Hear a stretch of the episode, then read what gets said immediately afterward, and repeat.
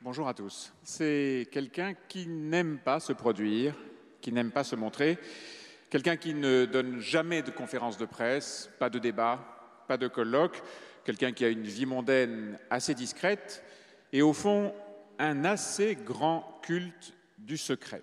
Pourtant, il a décidé de venir ici parler pendant une heure et demie avec vous.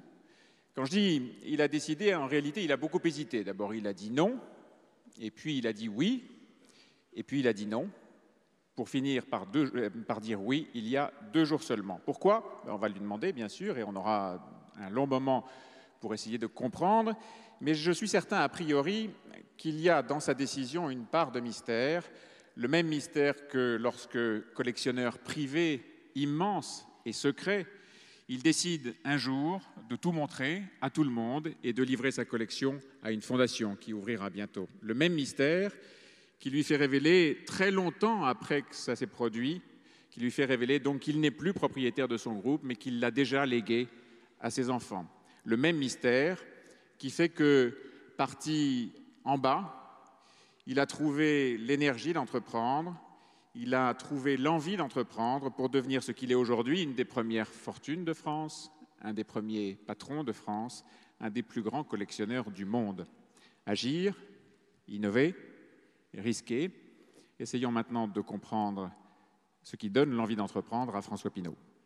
Et bonjour, c'est Nicolas de Immobilier Compagnie. Je suis super content de te retrouver dans cette émission. Et dans cette émission, on prend la suite de l'émission précédente et on redécouvre François Pinault sous un autre angle. Une interview relativement longue que je vais peut-être redécouper différemment de ce qui était prévu, mais je me laisse le suspense. Dans tous les cas, tu auras quand même une quadrilogie. Peut-être que ça va t'amener dans des terrains surprenants. Il est probable que cette émission ne se déroule absolument pas comme je l'avais prévu au départ, mais ça, c'est les joies de l'enregistrement. François Pinault est réellement un personnage en lui-même et j'ai été laissé, je pense, ce qui est historiquement la plus grande introduction à ce podcast. François Pinault est un personnage mystérieux. Je pense que l'introduction que je viens de te laisser dénote à, lui, à elle seule pardon, de, de comment je vais dire, de, des traits de caractère de cet homme d'affaires.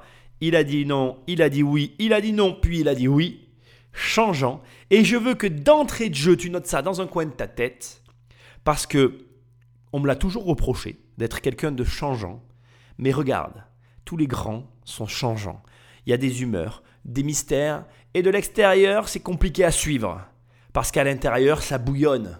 Et c'est ça que tu veux comprendre. Comment on arrive à mettre son cerveau en ébullition? Comment on met le feu à fond? Et comment on fait monter la température?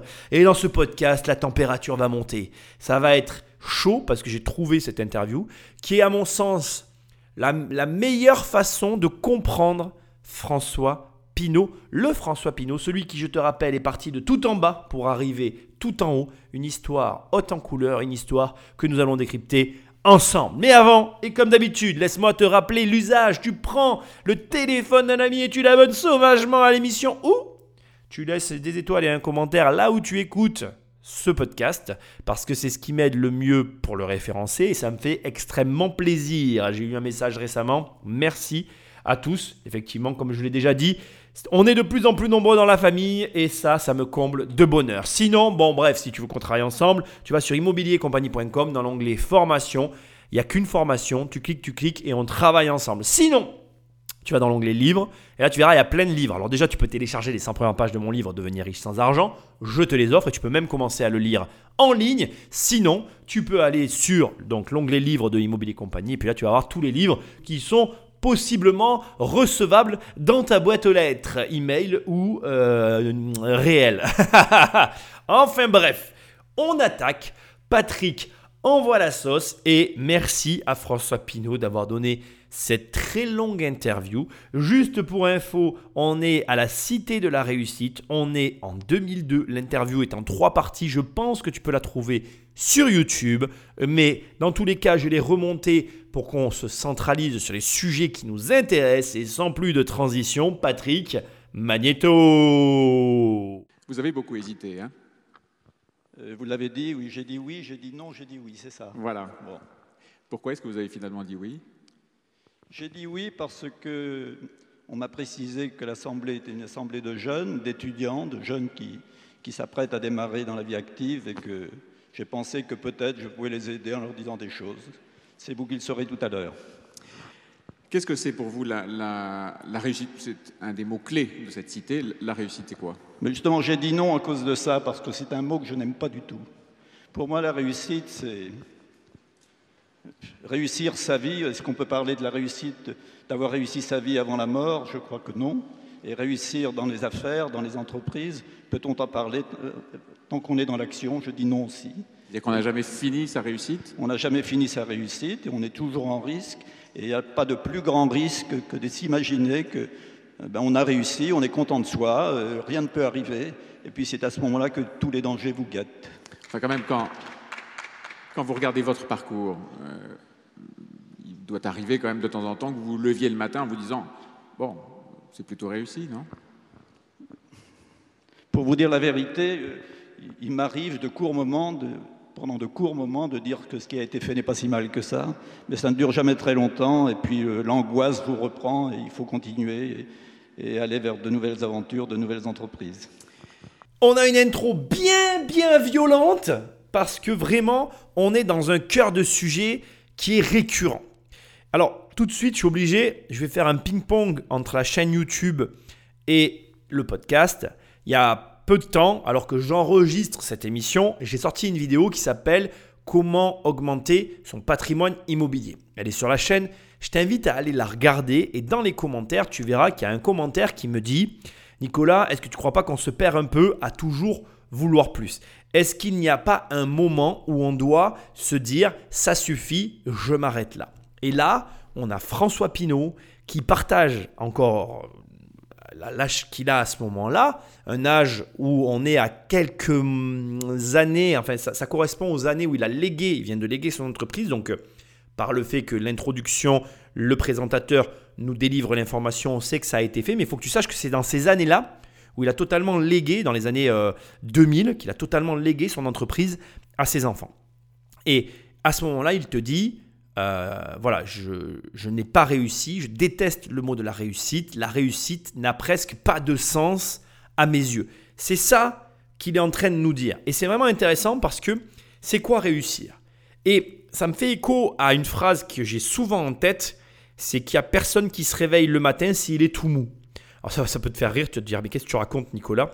Je vais, te, je, vais faire une euh, transgression totale et on va revenir au sujet après, tu vas comprendre où je t'emmène il y a quelques années de ça, euh, vers, mes 35 ans, j'ai vraiment commencé à atteindre euh, financièrement, pour, information, au moment où j'enregistre l'émission, je vais avoir 40 ans. Donc il y a 5 ans, j'ai vraiment atteint à quelques années près, a 36 ans, je crois que c'était il y a 4 ans, j'ai vraiment j'ai atteint le point que je voulais atteindre pour mes 35 ans. Enfin bref, à un an près, ça s'est joué, mais ça s'est joué comme ça.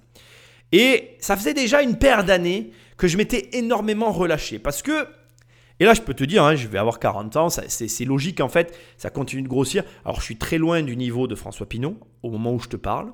Mais par contre, ce qui est intéressant, c'est que malgré que je sois très loin de lui, j'ai atteint un point où, comme j'aime souvent le rappeler, la plupart des gens se seraient largement satisfaits, comme la personne qui m'a laissé le commentaire sous la vidéo, se serait largement satisfait de là où on est arrivé, en fait, de là où je suis arrivé. Et c'est rigolo parce que pour moi, devenir mou, c'est la pire des configurations possibles. Premièrement, parce que comme le dit François Pinault, c'est à ce moment-là que tu prends les plus grands risques dans ta vie. Et c'est vrai parce que quand tu comprends l'histoire de François Pinault, faut se rappeler que François Pinault, et je t'invite vraiment comme à chaque fois à avoir écouté les épisodes précédents, faut se rappeler que François Pinault a juste fait le même métier que tout le monde, mais de façon plus performante. Il a su identifier les points de faiblesse et il a su les attaquer correctement et, du coup augmenter ses marges et du coup gagner plus d'argent que tout le monde au point qu'il a tué le game. Et ça, t'es pas à l'abri. Si tu es mou et que le vent est en train de tourner, premièrement, est-ce que tu vas voir le vent tourner? Parce que quand tu es tout mou dans ta grotte allongé, euh, euh, oisif, en train de te gaver parce que tu es bien, es bien, es bien, quoi, voilà, tu es, à l'aise, tu es relâché, tu as des réserves, tu es tranquille.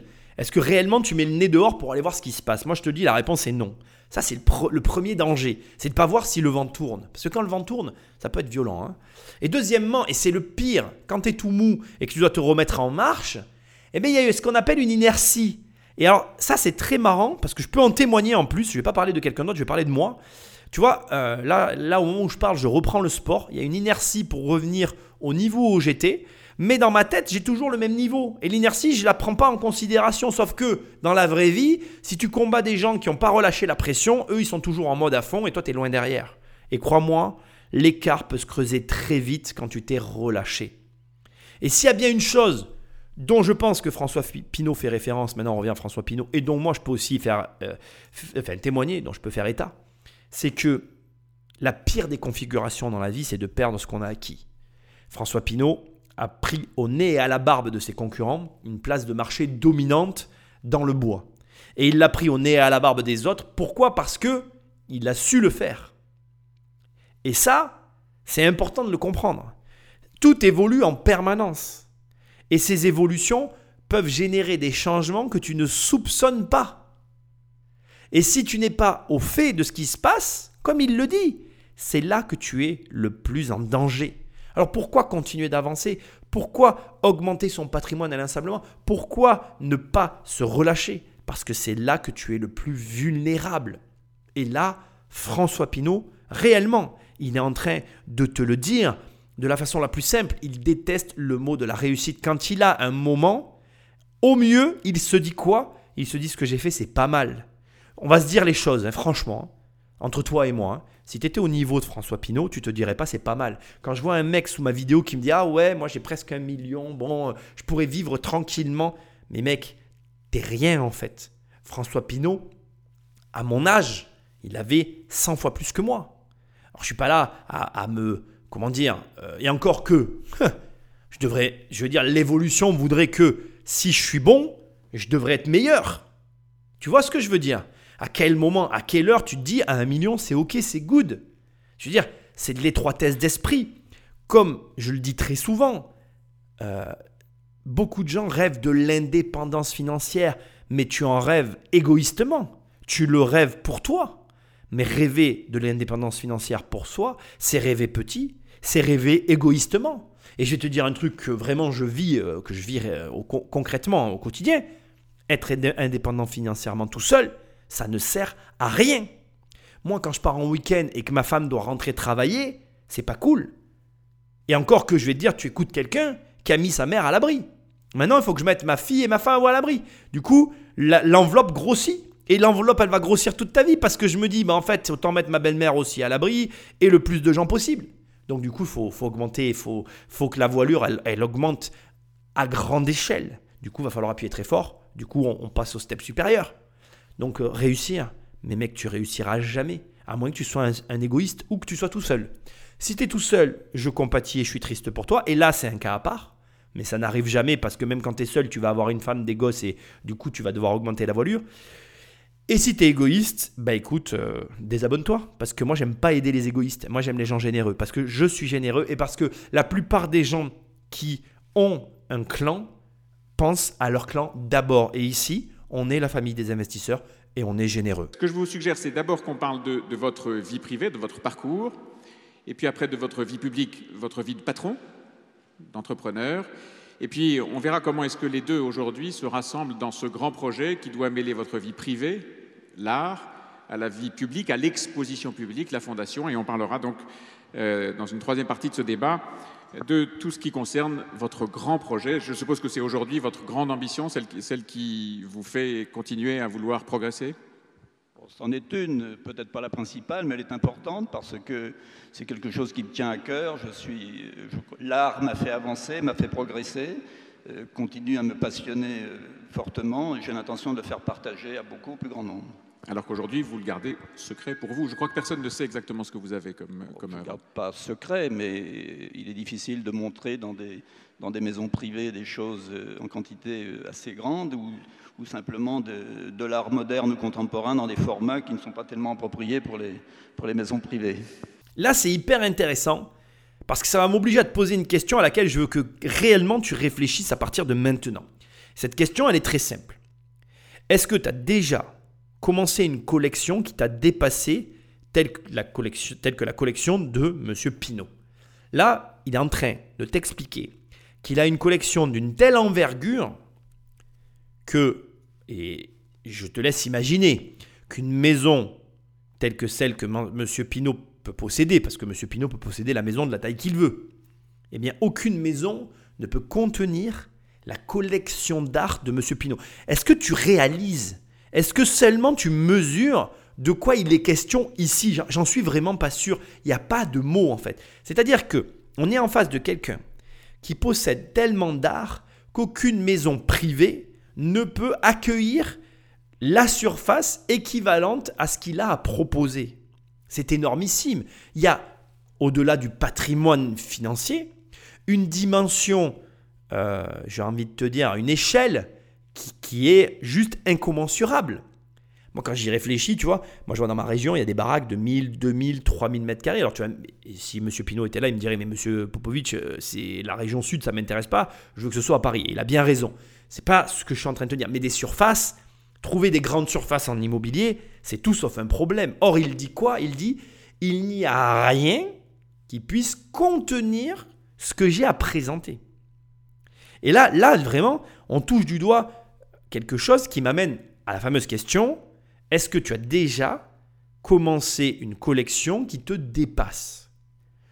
Je ne crois pas. J'en suis même quasiment certain. Alors oui, dans le lot, il y en aura certains d'entre vous qui vont me dire, ah mais si, moi Nicolas, je collectionne ceci, je collectionne cela, très bien. Mais là, on parle quand même d'une dimension totalement différente. Et d'autant que, je te rappelle que M. Pinault a une appréciation très singulière de l'art. Et quand il te dit ça m'a fait évoluer, il parle aussi au niveau business. Et là, ça m'amène sur un deuxième élément très important. Je pense que tout le monde devrait avoir une passion qui l'entretient, qui lui permette d'aller au-delà de ses propres limites. Là, tu es en train de te rendre compte que l'argent n'a pas qu'une simple motivation financière. Là, tu dois comprendre ce que ça veut dire qu'être riche. Ça ne veut pas dire entasser de l'argent sur un compte. Ça veut dire ne pas me limiter dans ma passion. Ça veut dire aussi me donner les moyens de me constituer le, patrimoine nécessaire à l'acquisition de ce qui me passionne. Ça veut dire, qu'est-ce qui te passionne? Quelle est la passion qui nécessite de l'argent pour toi à un niveau démesuré et qui te motive, qui alimente le moteur interne de ton corps au point de te dépasser pour atteindre les objectifs que tu t'es fixés. Et c'est vraiment important parce que on est tout le temps là, peut-être à te poser, peut-être tout le temps là à te poser des questions sur l'argent, à, élaborer dans ta tête des stratégies pour euh, arriver à tes, à tes objectifs. Mais là, regarde, ce dont il est question ici, c'est tout sauf euh, des moyens financiers ou des stratégies en fait. Je te demande juste une chose simple. Quelle est ta passion? Quelle passion te demande beaucoup d'argent et quelle passion te demande de travailler beaucoup pour que tu puisses l'alimenter? Parce que pour François Pinault, on parle à la fois, et ça il faut que tu l'entendes, et c'est là que tu comprends ma règle que tu retrouveras dans Devenir riche sans argent de 1 égale 2, et je t'invite à la lire. C'est à la fois un placement financier, à la fois un support de transmission patrimoniale, à la fois une passion, à la fois de la nourriture spirituelle. Pour François Pinault, l'art, c'est aussi et encore à la fois un business parce que je te rappelle qu'il possède Christise. François Pinault, rien qu'avec l'art, il a fait un joli 1 égale 5.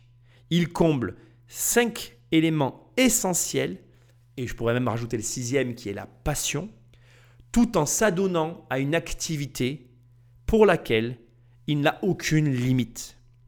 Et là, si tu comprends, ne serait-ce que ça, que ce que je viens de te dire ici, tu comprends comment les riches s'enrichissent en fait. Tu comprends pourquoi certaines personnes comme lui arrivent à se dégager de la masse, arrivent à des résultats différents de tous les autres. Et je te le dis en toute sincérité, tu dois, tu dois, et je te le dis, hein, Tu dois faire ça. Alors, parlons un peu de votre, votre CV, comme on dit euh, dans les ressources humaines. Euh, pas beaucoup d'études. Pourquoi Par mes- goût Par euh, J'ai arrêté mes études à 16 ans, par, un peu par obligation, parce que mon père m'a demandé de, de venir travailler avec lui. Et puis en fait, j'étais rentré en sixième dans un collège religieux à Rennes, en Bretagne, alors que j'avais fait des...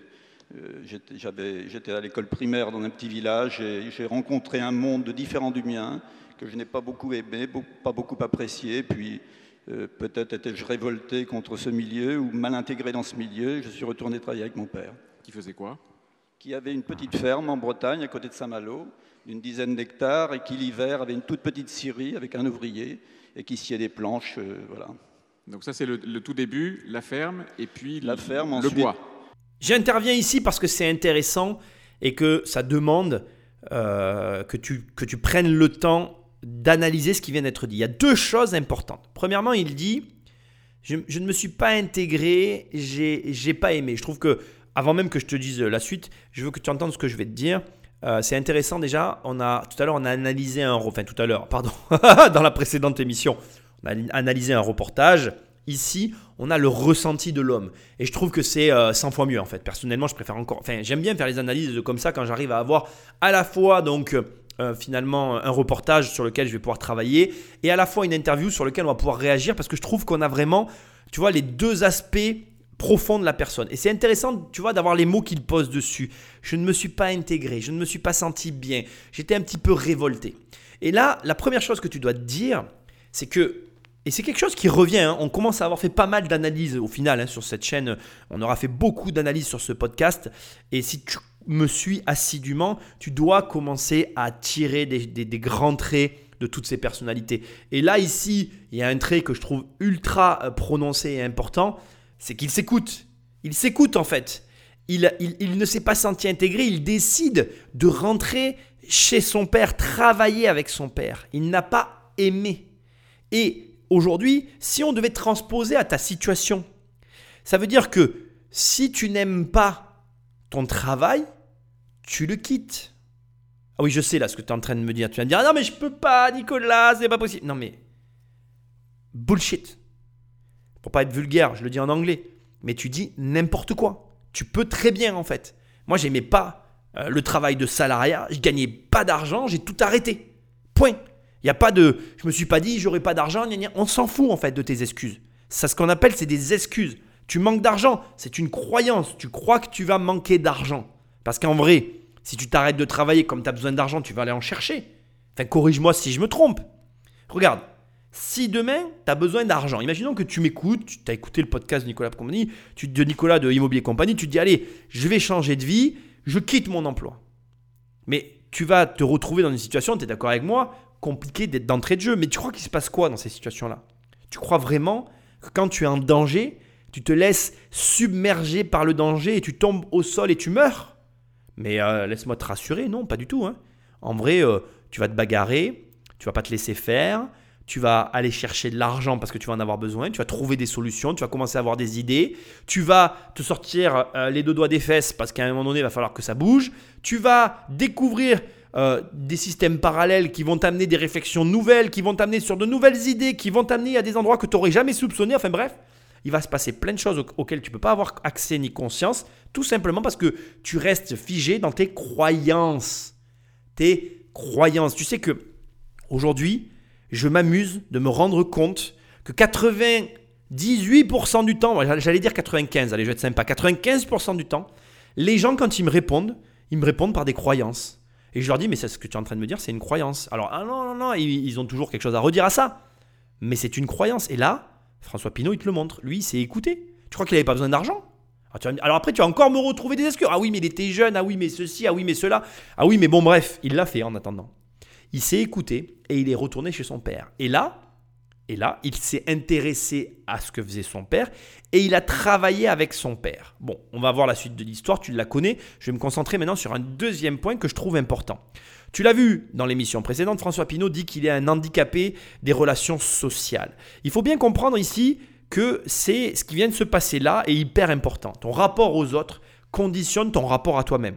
Et ton rapport à toi-même conditionne ton rapport aux autres. C'est en fait finalement ni plus ni moins qu'un que deux éléments qui s'emboîtent l'un dans l'autre. Et ça fonctionne ou ça fonctionne pas. Quand tu vas avoir un rapport aux autres et un rapport à toi-même qui est comme celui de François Pinault, c'est-à-dire que François Pinault s'écoute beaucoup, il est capable d'être seul et de travailler avec lui-même, il n'a pas de problème particulier dans sa vie, et il n'a pas forcément des problèmes avec les autres, mais s'il n'est pas bien intégré, s'il ne se sent pas bien, il n'a pas de problème à s'éloigner du groupe. Eh bien ça, tu vois, ça dénote d'un comportement qui lui a permis, dans ses affaires, d'avancer plus vite que les autres. C'est aussi simple que ça. Je vais faire un parallèle avec moi, j'ai aucun problème à être seul. J'ai aucun problème à perdre tous mes amis, je me referai de nouveaux amis. J'ai pas de problème en fait. Mais il faut comprendre que pour pouvoir adopter ce genre de comportement-là, il faut premièrement ben, être correct, cohérent avec soi-même, être, être bien avec soi-même, mais aussi être bien avec les autres, s'assumer et s'accepter tel qu'on est. C'est pas simple. Là, on déborde totalement des sujets habituels. J'ai conscience que ça n'est pas simple. La capacité à s'écouter, la capacité à s'assumer et à s'accepter, ça n'est pas simple du tout. Mais c'est la clé du succès. Le bois, ensuite je suis parti en Algérie parce que c'était la période de la guerre d'Algérie, où je suis resté 30 mois. Je suis revenu en, en Bretagne, dans cette ferme. Mon père euh, est mort la même année et il a fallu que je me mette à travailler. Vous avez quel âge à cette époque-là? Vous avez quel âge? J'avais 22 ans et demi. Hmm. Et alors vous commencez à travailler? Je commence à travailler, puis j'ai créé mon entreprise l'année suivante avec un prêt familial. J'ai créé une entreprise dans le bois parce que c'est tout ce que je savais faire. Euh, je n'avais pas d'études, je connaissais les métiers techniques du bois, je savais reconnaître le chêne, le hêtre, le châtaignier. Donc j'achetais des planches le matin, je les vendais l'après-midi. Et j'ai démarré en 1963 avec euh, cinq, euh, cinq personnes, cinq, cinq ouvriers qui, qui m'aidaient à remuer des planches. Vous achetez le bois, vous le revendez, vous êtes, vous êtes un broker, vous êtes un commerçant Oui, ou un vous, êtes, commerçant. ou vous êtes un industriel à ce Non, moment-là un commerçant. Non, non. J'ai commencé dans le commerce euh, parce que de commencer dans l'industrie, ça demande des capitaux. Donc j'ai commencé dans le commerce, c'était le plus simple. Et il a fallu donc euh, apprendre à, à fidéliser des clients, apprendre à fidéliser, apprendre des fournisseurs à vous faire confiance. Et, et j'ai grandi comme ça. J'ai développé comme ça. Est-ce que tu réalises Alors là, franchement, je l'ai vraiment pas fait exprès, mais est-ce que tu réalises ce qui vient de se passer? Il y a une seconde Je te disais, je te disais quoi? Il a tout quitté, il est retourné avec son père. Son père meurt. Alors ça, c'est une information que j'ai complètement zappée euh, dans, l'interview, tu vois. J'en prends conscience ici. Donc là, quand tu es là avec tes petites excuses à te dire à toi-même, ah ouais, mais si j'arrête mon travail, j'aurai pas d'argent. Son père est mort en fait. Et on est dans une structure familiale à l'époque où le père couvrait les besoins de la famille. Alors certes à l'époque, et là tu l'as entendu aussi, je vais pas quand même, euh, voilà, je vais pas me cacher derrière mon petit doigt. Il a dit j'ai fait un prêt familial parce que il est facile de comprendre qu'on on est, on est face à des générations qui épargnaient, il y a de l'argent derrière, sûrement pour survivre pendant, surtout dans l'agriculture en général, tu as 1 à 3 ans d'avance sur les récoltes. C'est comme ça que fonctionnent les agriculteurs. Ça dépend des agriculteurs, hein, ils sont pas tous pareils, mais tu m'as compris. Et donc, en gros, ce que j'essaye de te dire, c'est sûr que la mère devait avoir des ressources pour tenir. Mais, en attendant, il s'est retrouvé seul face à lui-même. Crois-moi, entre toi et moi, hein, je vais te dire ce que je pense. hein. Il vaut mieux que tu quittes ton emploi, même si tu es mal, etc., et que tu n'auras pas d'argent et que tu galères, mais que tu es tes parents, plutôt que tu quittes ton emploi, tu arrives et qu'il y a un de tes parents qui meurt. Je suis pratiquement certain que si François Pinault était là et qu'il me parlait, il, me dirait euh, Nicolas, euh, j'aurais donné tout l'argent du monde, même encore aujourd'hui, pour que mon père vive 10 ans de plus. Et je peux t'en parler parce que moi, ma grand-mère, qui m'a élevé comme ma mère, euh, est morte euh, prématurément. Et je peux t'assurer que tout mon argent du monde, je l'échange contre sa vie. quoi. Il n'y a aucun problème en fait. Je- la fortune, je la referai, tu vois. Mais la vie, ça, ça s'échange pas. Donc je veux dire, c'est drôle, tu vois, parce que je suis certain que quand j'ai dit ça tout à l'heure, et si tu es, salarié, tu t'es dit, ah ouais, mais moi je pourrais pas quitter mon emploi. Je le sais que tu te l'es dit en fait. On se dit tout ça quand on entend quelqu'un comme moi dire ça. Pour toi, c'est facile, tu as de l'argent. Rien à voir. Rien à voir. Puisque regarde, Pinot l'a fait, et quand il s'est pointé, son père est décédé. Donc, euh, ne minimise pas et ne minimise jamais la situation des autres. On sous-estime toujours sa position et on surestime toujours celle de ceux qu'on regarde. La preuve. Et alors là, franchement, c'est divin comme euh, enchaînement. Ça n'aurait pas, pu- pas mieux tomber. Et ça continue, c'est encore mieux, quoi. Parce que regarde ce qu'il dit. J'ai pas fait d'études, je connaissais rien. Bah, j'ai fait ce que je savais faire. Je savais juste reconnaître des planches. Et j'ai dû tout apprendre le reste sur le tas. Dans une époque où tout le monde te dit Ah ouais, euh, forme-toi. Regarde, elle est où la formation là? Bim, j'y vais, je réfléchis pas. Et moi je suis le premier, je te le dis tout le temps, t'es pas obligé de te former. En fait, c'est quoi la formation? C'est un gain de temps sur le terrain, c'est tout. C'est est-ce que j'ai l'argent de gagner du temps ou est-ce que j'en ai pas? Et c'est ok. Si tu si estimes ne pas avoir d'argent pour te former, si tu estimes ne pas en avoir, ben c'est que tu as du temps à perdre.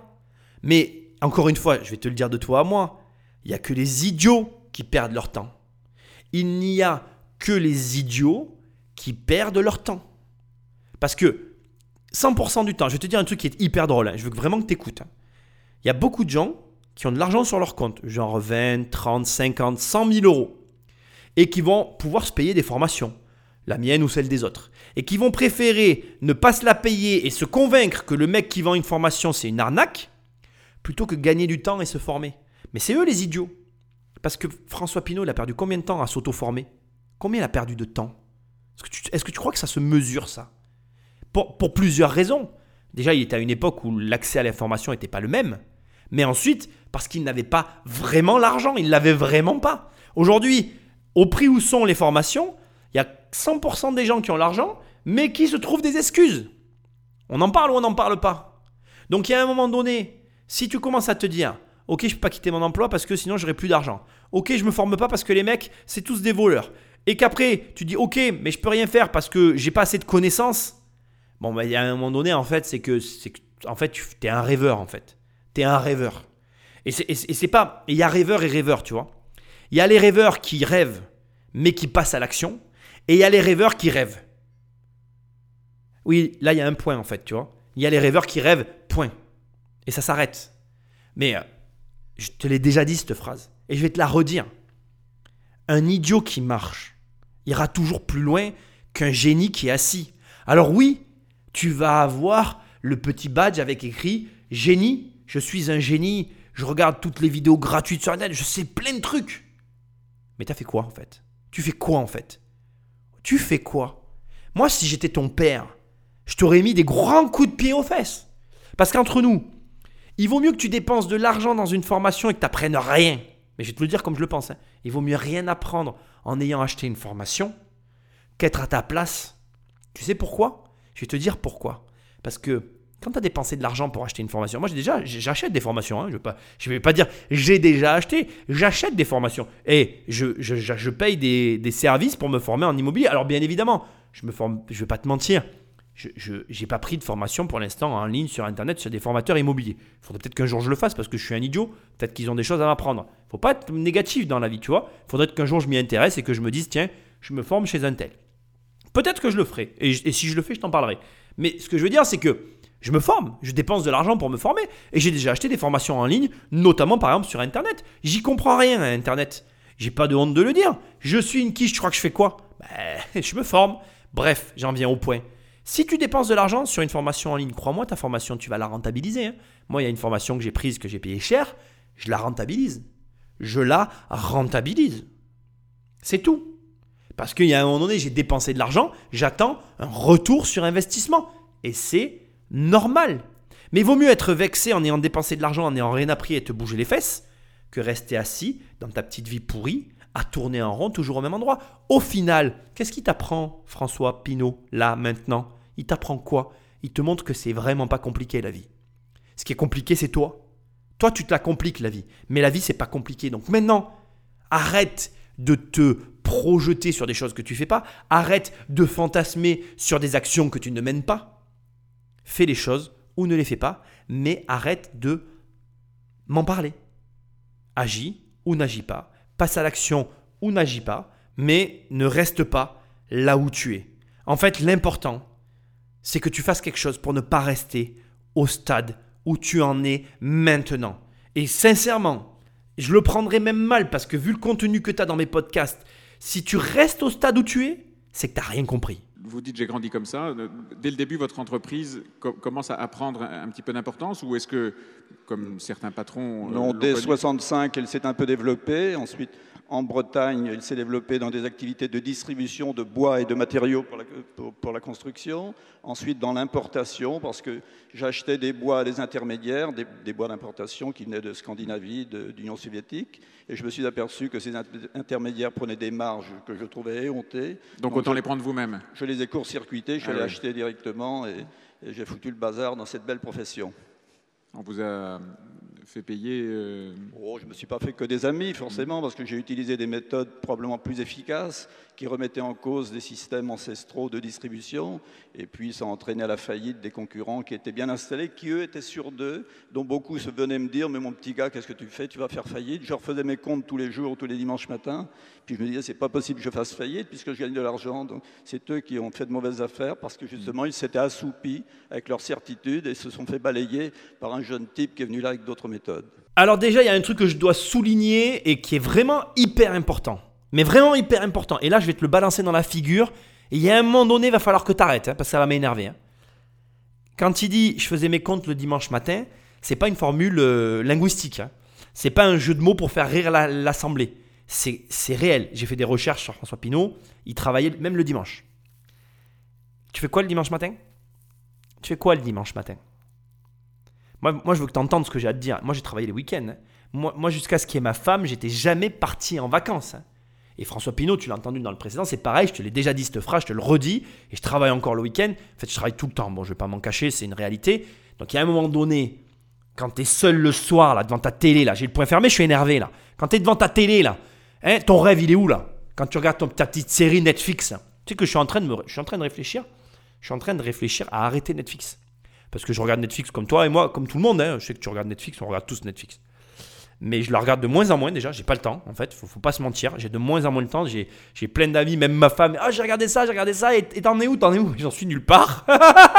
je suis nulle part, moi. Je suis pas sur Netflix. Donc, déjà, et, et- et des fois, alors je suis partagé parce que des fois, tu vois, le soir, j'aime bien regarder aussi. Il y a des moments, on n'est pas des machines, faut se détendre. Mais je lis des bouquins, en fait. Je préfère lire des bouquins. L'autre soir, j'ai lu un livre toute la soirée jusqu'à minuit, j'ai fini le livre. Et je suis en mode maintenant en ce moment de lire des livres en une soirée, tu vois, plutôt que de regarder la télé, ça, ça m'apporte plus en fait. Et, c'est ça la question que j'ai à te poser. Tu fous quoi le dimanche matin, bordel? Va bosser Arrête de me dire Oh, je peux pas Euh. J'ai envie de te mettre des claques, bordel. Je suis vulgaire hein, dans cette émission, excuse-moi. Non mais ça m'énerve parce que j'entends tellement de personnes qui sont là qui me disent euh, je veux faire ceci, je veux faire cela. Et, et en fait, c'est pas méchant, mais c'est du blabla, quoi. c'est du gros blabla. Et le pire, c'est que c'est du blabla pour eux-mêmes. Parce que moi, moi, si tu veux, j'ai envie de leur dire, mais je sais comment tu peux faire pour y arriver, garçon. Ou fille, d'ailleurs. Mais, mais est-ce que vraiment tu t'en donnes les moyens? Est-ce que vraiment tu fais ce qu'il faut dans ta vie pour que ça arrive? Est-ce que vraiment aujourd'hui tu mets en place les réelles actions? Je suis pas sûr. Vraiment pas, du tout. Je pense que là, tu es, un peu éhonté à écouter ce que je suis en train de te dire parce que tu es concerné en fait. On est tous concernés. Parce que je veux pas que tu crois que je le suis pas. hein.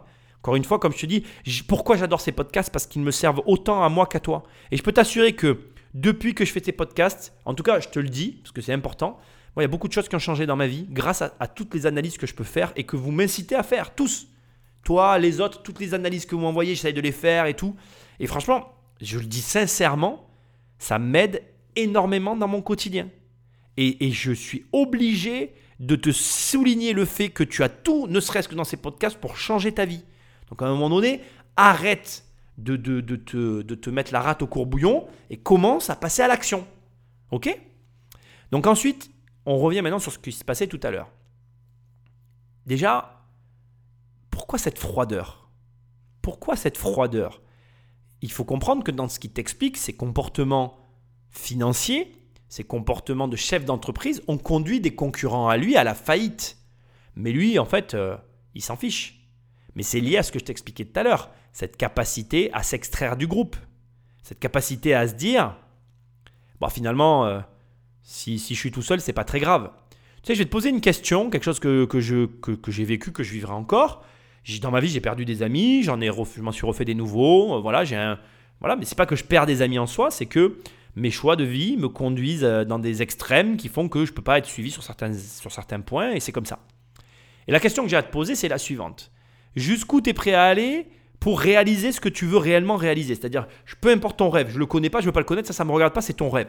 Mais imaginons que tu as un rêve, que tu veux devenir mil- multimillionnaire, milliardaire. Moi, je peux tout entendre. Un jour, j'étais à table, il y a quelqu'un qui m'a regardé dans les yeux, qui m'a dit Moi, je veux être milliardaire. Et je l'ai regardé, j'ai dit Ben, ok, pas de problème. Tu fais quoi tous les jours pour que ça arrive? Elle me dit Ah, ben, je rêvais de ça quand j'étais petite. C'était une fille, tu vois. Elle était très surprise. Elle m'a dit La première personne n'a pas me rironner. J'ai dit Mais non, mais moi, pour moi, c'est un rêve qui est complètement odile. Mais tu fais quoi aujourd'hui pour être milliardaire? Elle me dit Ben, j'ai un gros salaire. J'ai dit Tu crois qu'un milliardaire, il est salarié? Là, il y a eu un gros blanc. Elle m'a dit Ah oui, tu crois que je devrais quitter mon emploi? J'ai dit Mais c'est le premier truc à faire en fait. J'ai dit que tu veuilles, quand tu veux quelque chose, commence par adopter les comportements de ce que tu veux. Tu m'écoutes. Décidément, c'est un thème récurrent dans cette émission, je m'excuse. Mais tu veux devenir riche. Est-ce qu'il y a un riche qui est salarié? Bon, ben voilà. Donc commence par lâcher ton emploi. Tu veux être riche? T'es encore salarié? T'as rien compris. Et arrête avec tes excuses pourries. Tu les mets là où je pense, tes excuses. T'arrêtes maintenant. Je m'en fous de tes raisons. On s'en fout. François, qu'on est en train d'écouter religieusement depuis tout à l'heure, il n'avait pas d'excuses. Il s'est mis en marche. Il s'est mis en marche. Et il a commencé avec cinq personnes. C'est audacieux ça. Ça c'est audacieux. hein. C'est-à-dire que il a commencé son entreprise avec cinq personnes parce qu'il il s'est dit tout de suite qu'il avait besoin d'aide. Il achetait le matin, il revendait le soir. Efficacité. Il a rapidement mis en place des méthodes pour optimiser, pour avancer plus vite. Et il a itéré, c'est-à-dire qu'il a mis en place dans sa vie, bam, bam, bam. Est-ce qu'il n'a pas eu des difficultés? Le problème de ces interviews, il est là. C'est que tu écoutes un mec qui en 30 secondes te raconte 10 ans de sa vie. Ça a l'air facile. Ça n'a pas été. Ça a été dur. Il a pleuré. Il a sué. Il s'est privé. Il n'est pas allé en vacances. Il regardait pas Netflix. Elle était facile celle-là. Mais tu vois ce que je veux dire? Il y a un moment donné, il avait un engagement sans faille. Parce qu'il était au pied du mur. Et qu'il voyait bien le mur. Et ça, je peux pas te l'apprendre en fait. Même dans, à travers cette interview, je peux rien faire d'autre que te secouer. Et ça m'énerve en fait. Ça m'énerve de voir tous ces gens qui, qui ont mille et une excuses, mais qui n'ont pas une seule raison de poser une première action. Et oui, la première action sera petite, mais elle comptera. Alors fais quelque chose et arrête de te plaindre. Après, continuons. Il y a un dernier élément dans ce passage qu'on a écouté qui est essentiel. Il a dit une phrase qui doit te bousculer et qui doit te marquer au fer rouge.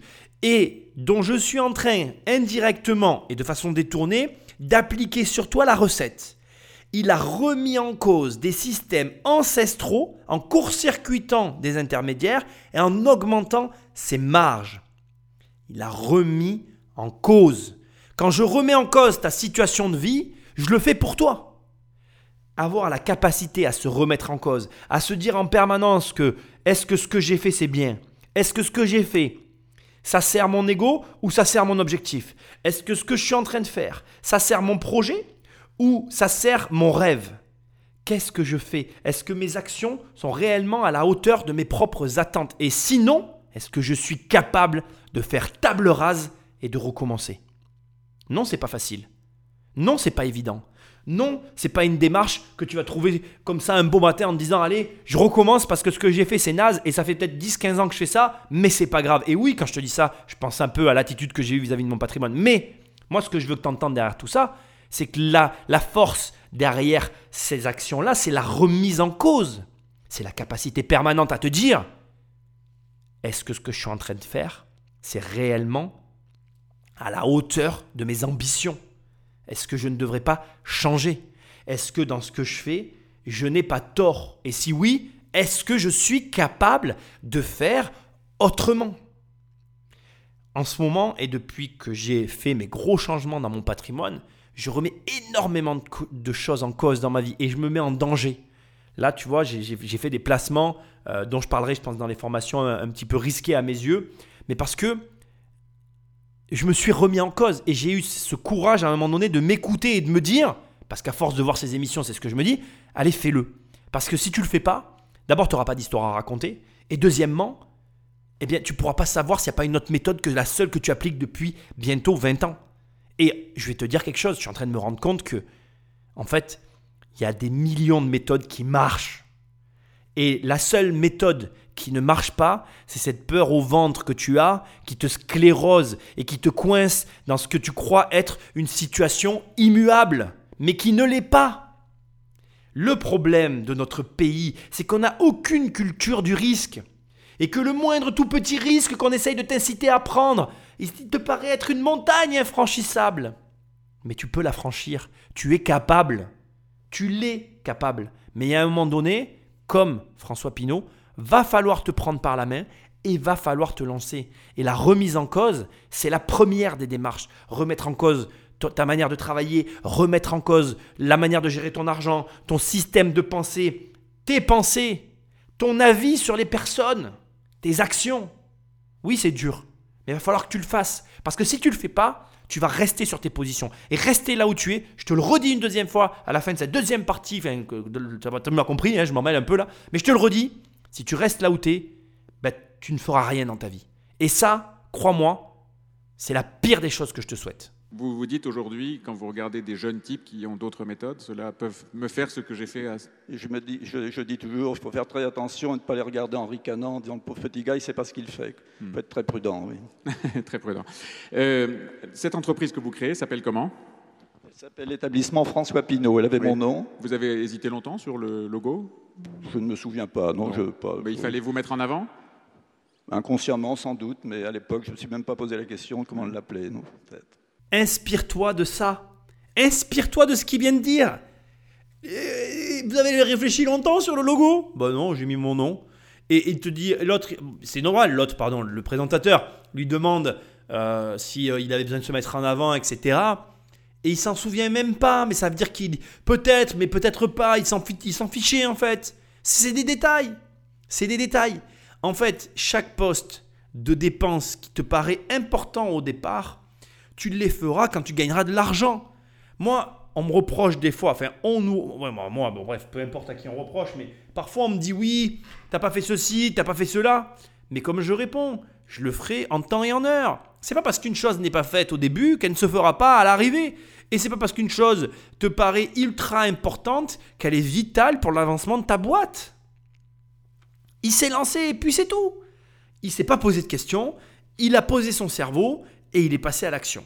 Je vais pas te redire la phrase que je redis tout le temps, tu l'as en tête. Simplement, garde vraiment à l'esprit ce qu'il vient de dire, parce que pour moi, c'est vraiment ce que tu dois faire. Oui, bonjour, bonjour Monsieur Pinault. Euh, je suis Sabine Babinet, étudiante à l'ESCP-EAP.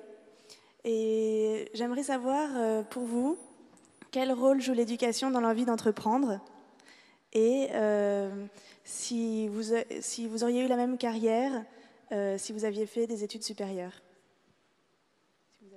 Je ne peux pas vous répondre avec précision sur savoir le rôle que joue l'éducation dans, dans l'envie d'entreprendre, mais ce que je peux vous dire à coup sûr, c'est que ça fait gagner beaucoup de temps. Le fait de ne pas avoir de formation dans ma jeunesse, je le dis souvent, ce ne sont pas des propos de cabot, euh, m'ont fait perdre une dizaine d'années, parce qu'il y, a un tas de choses qu'on est obligé d'apprendre sur le tas, sur le terrain, qu'on apprend si on est, si on est éveillé, si on, si on écoute les autres, si on observe, mais, mais on a perdu du temps et il est éminemment souhaitable d'avoir une bonne formation. Et cette formation ne doit pas enlever l'envie d'entreprendre, parce qu'entreprendre, c'est, je crois que ce n'est pas tellement lié à la formation, c'est une question de tempérament, de caractère.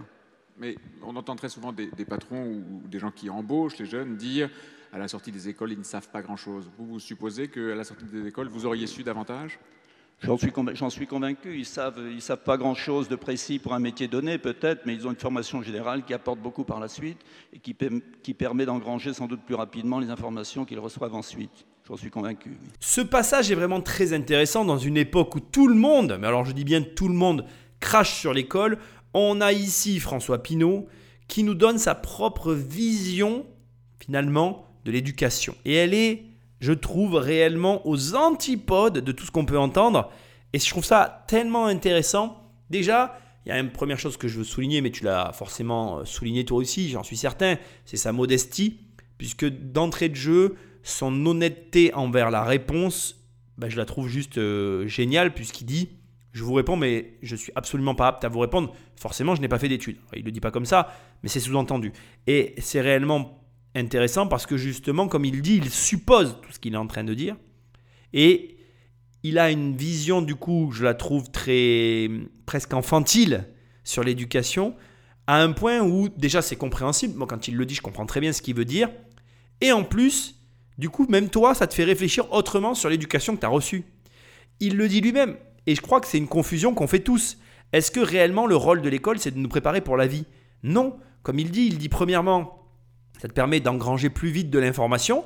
Ça te donne simplement une structure. Alors du coup, ça m'amène sur une question que j'ai à te poser. Mais est-ce que quand tu dois ingérer une information, tu la restructures pour mieux l'ingérer? Petite euh, anecdote amusante. Quand j'ai commencé à réussir mes diplômes scolaires, c'est quand j'ai commencé à faire des fiches. Et j'ai fait des fiches qui correspondaient à mes attentes intellectuelles. C'est-à-dire que je fabriquais mes fiches en fonction de ce que je pensais qui était plus facile pour moi pour apprendre ce que j'avais à savoir lors du contrôle, de l'examen ou du test que j'avais à passer. C'est tout bête, mais on ne pense pas assez souvent à le faire.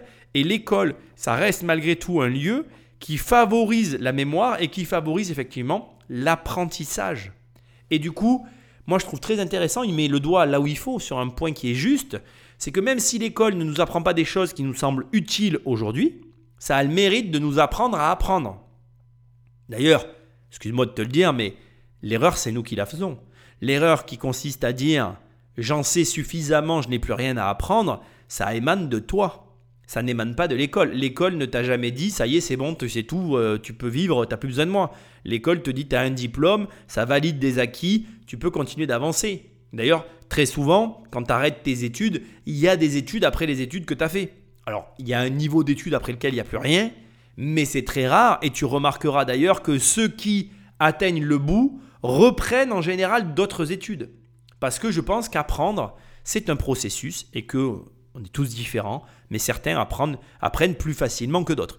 Bref, je trouve intéressant qu'effectivement, ils perçoivent l'école comme un centre qui donne les outils de, pour apprendre plus rapidement. Et d'ailleurs, je vais être franc, si je prenais l'école sous cet angle, je trouverais moi aussi que l'éducation est quelque chose de très bien.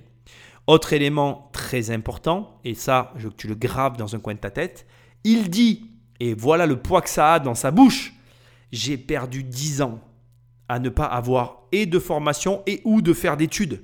Alors forcément, la question qui se pose et qui sera jamais répondue, c'est est-ce que si jamais il avait vécu à notre époque, il aurait fait des formations avec moi et les formateurs qui y a en ligne?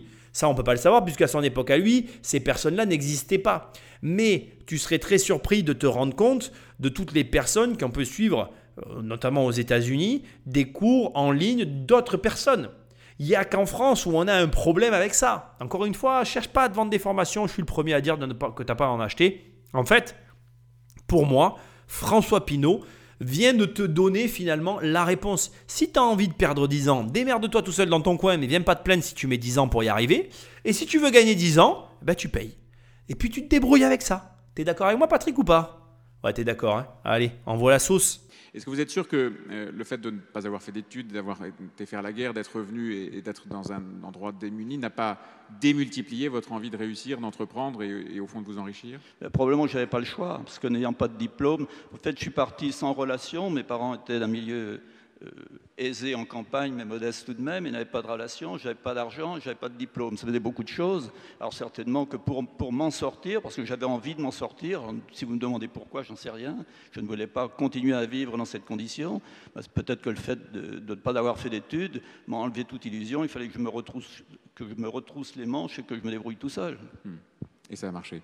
Et ça a plutôt pas trop mal marché. Vous voyez, vous dites que vous pour, avez Pour le moment. Rapidement, ici, ce que je trouve intéressant, c'est la contextualisation qui a été faite par le présentateur, et je le remercie vraiment. Il recontextualise le cadre dans lequel euh, François Pinault a finalement, euh, j'ai envie de te dire, entrepris. Et je pense effectivement qu'il ne faut pas ôter ce cadre à sa situation. Ce que j'essaye de te dire, et c'est ce que tu dois en tirer, parce que peu importe après les analyses qu'on peut faire d'une élocution comme celle qu'on vient d'entendre, ce qui compte pour toi, c'est que le contexte t'influence. Son contexte faisait qu'il ne voulait pas, qu'il ne supportait pas, c'est ses termes, et c'est important, sa condition. Et il voulait en sortir.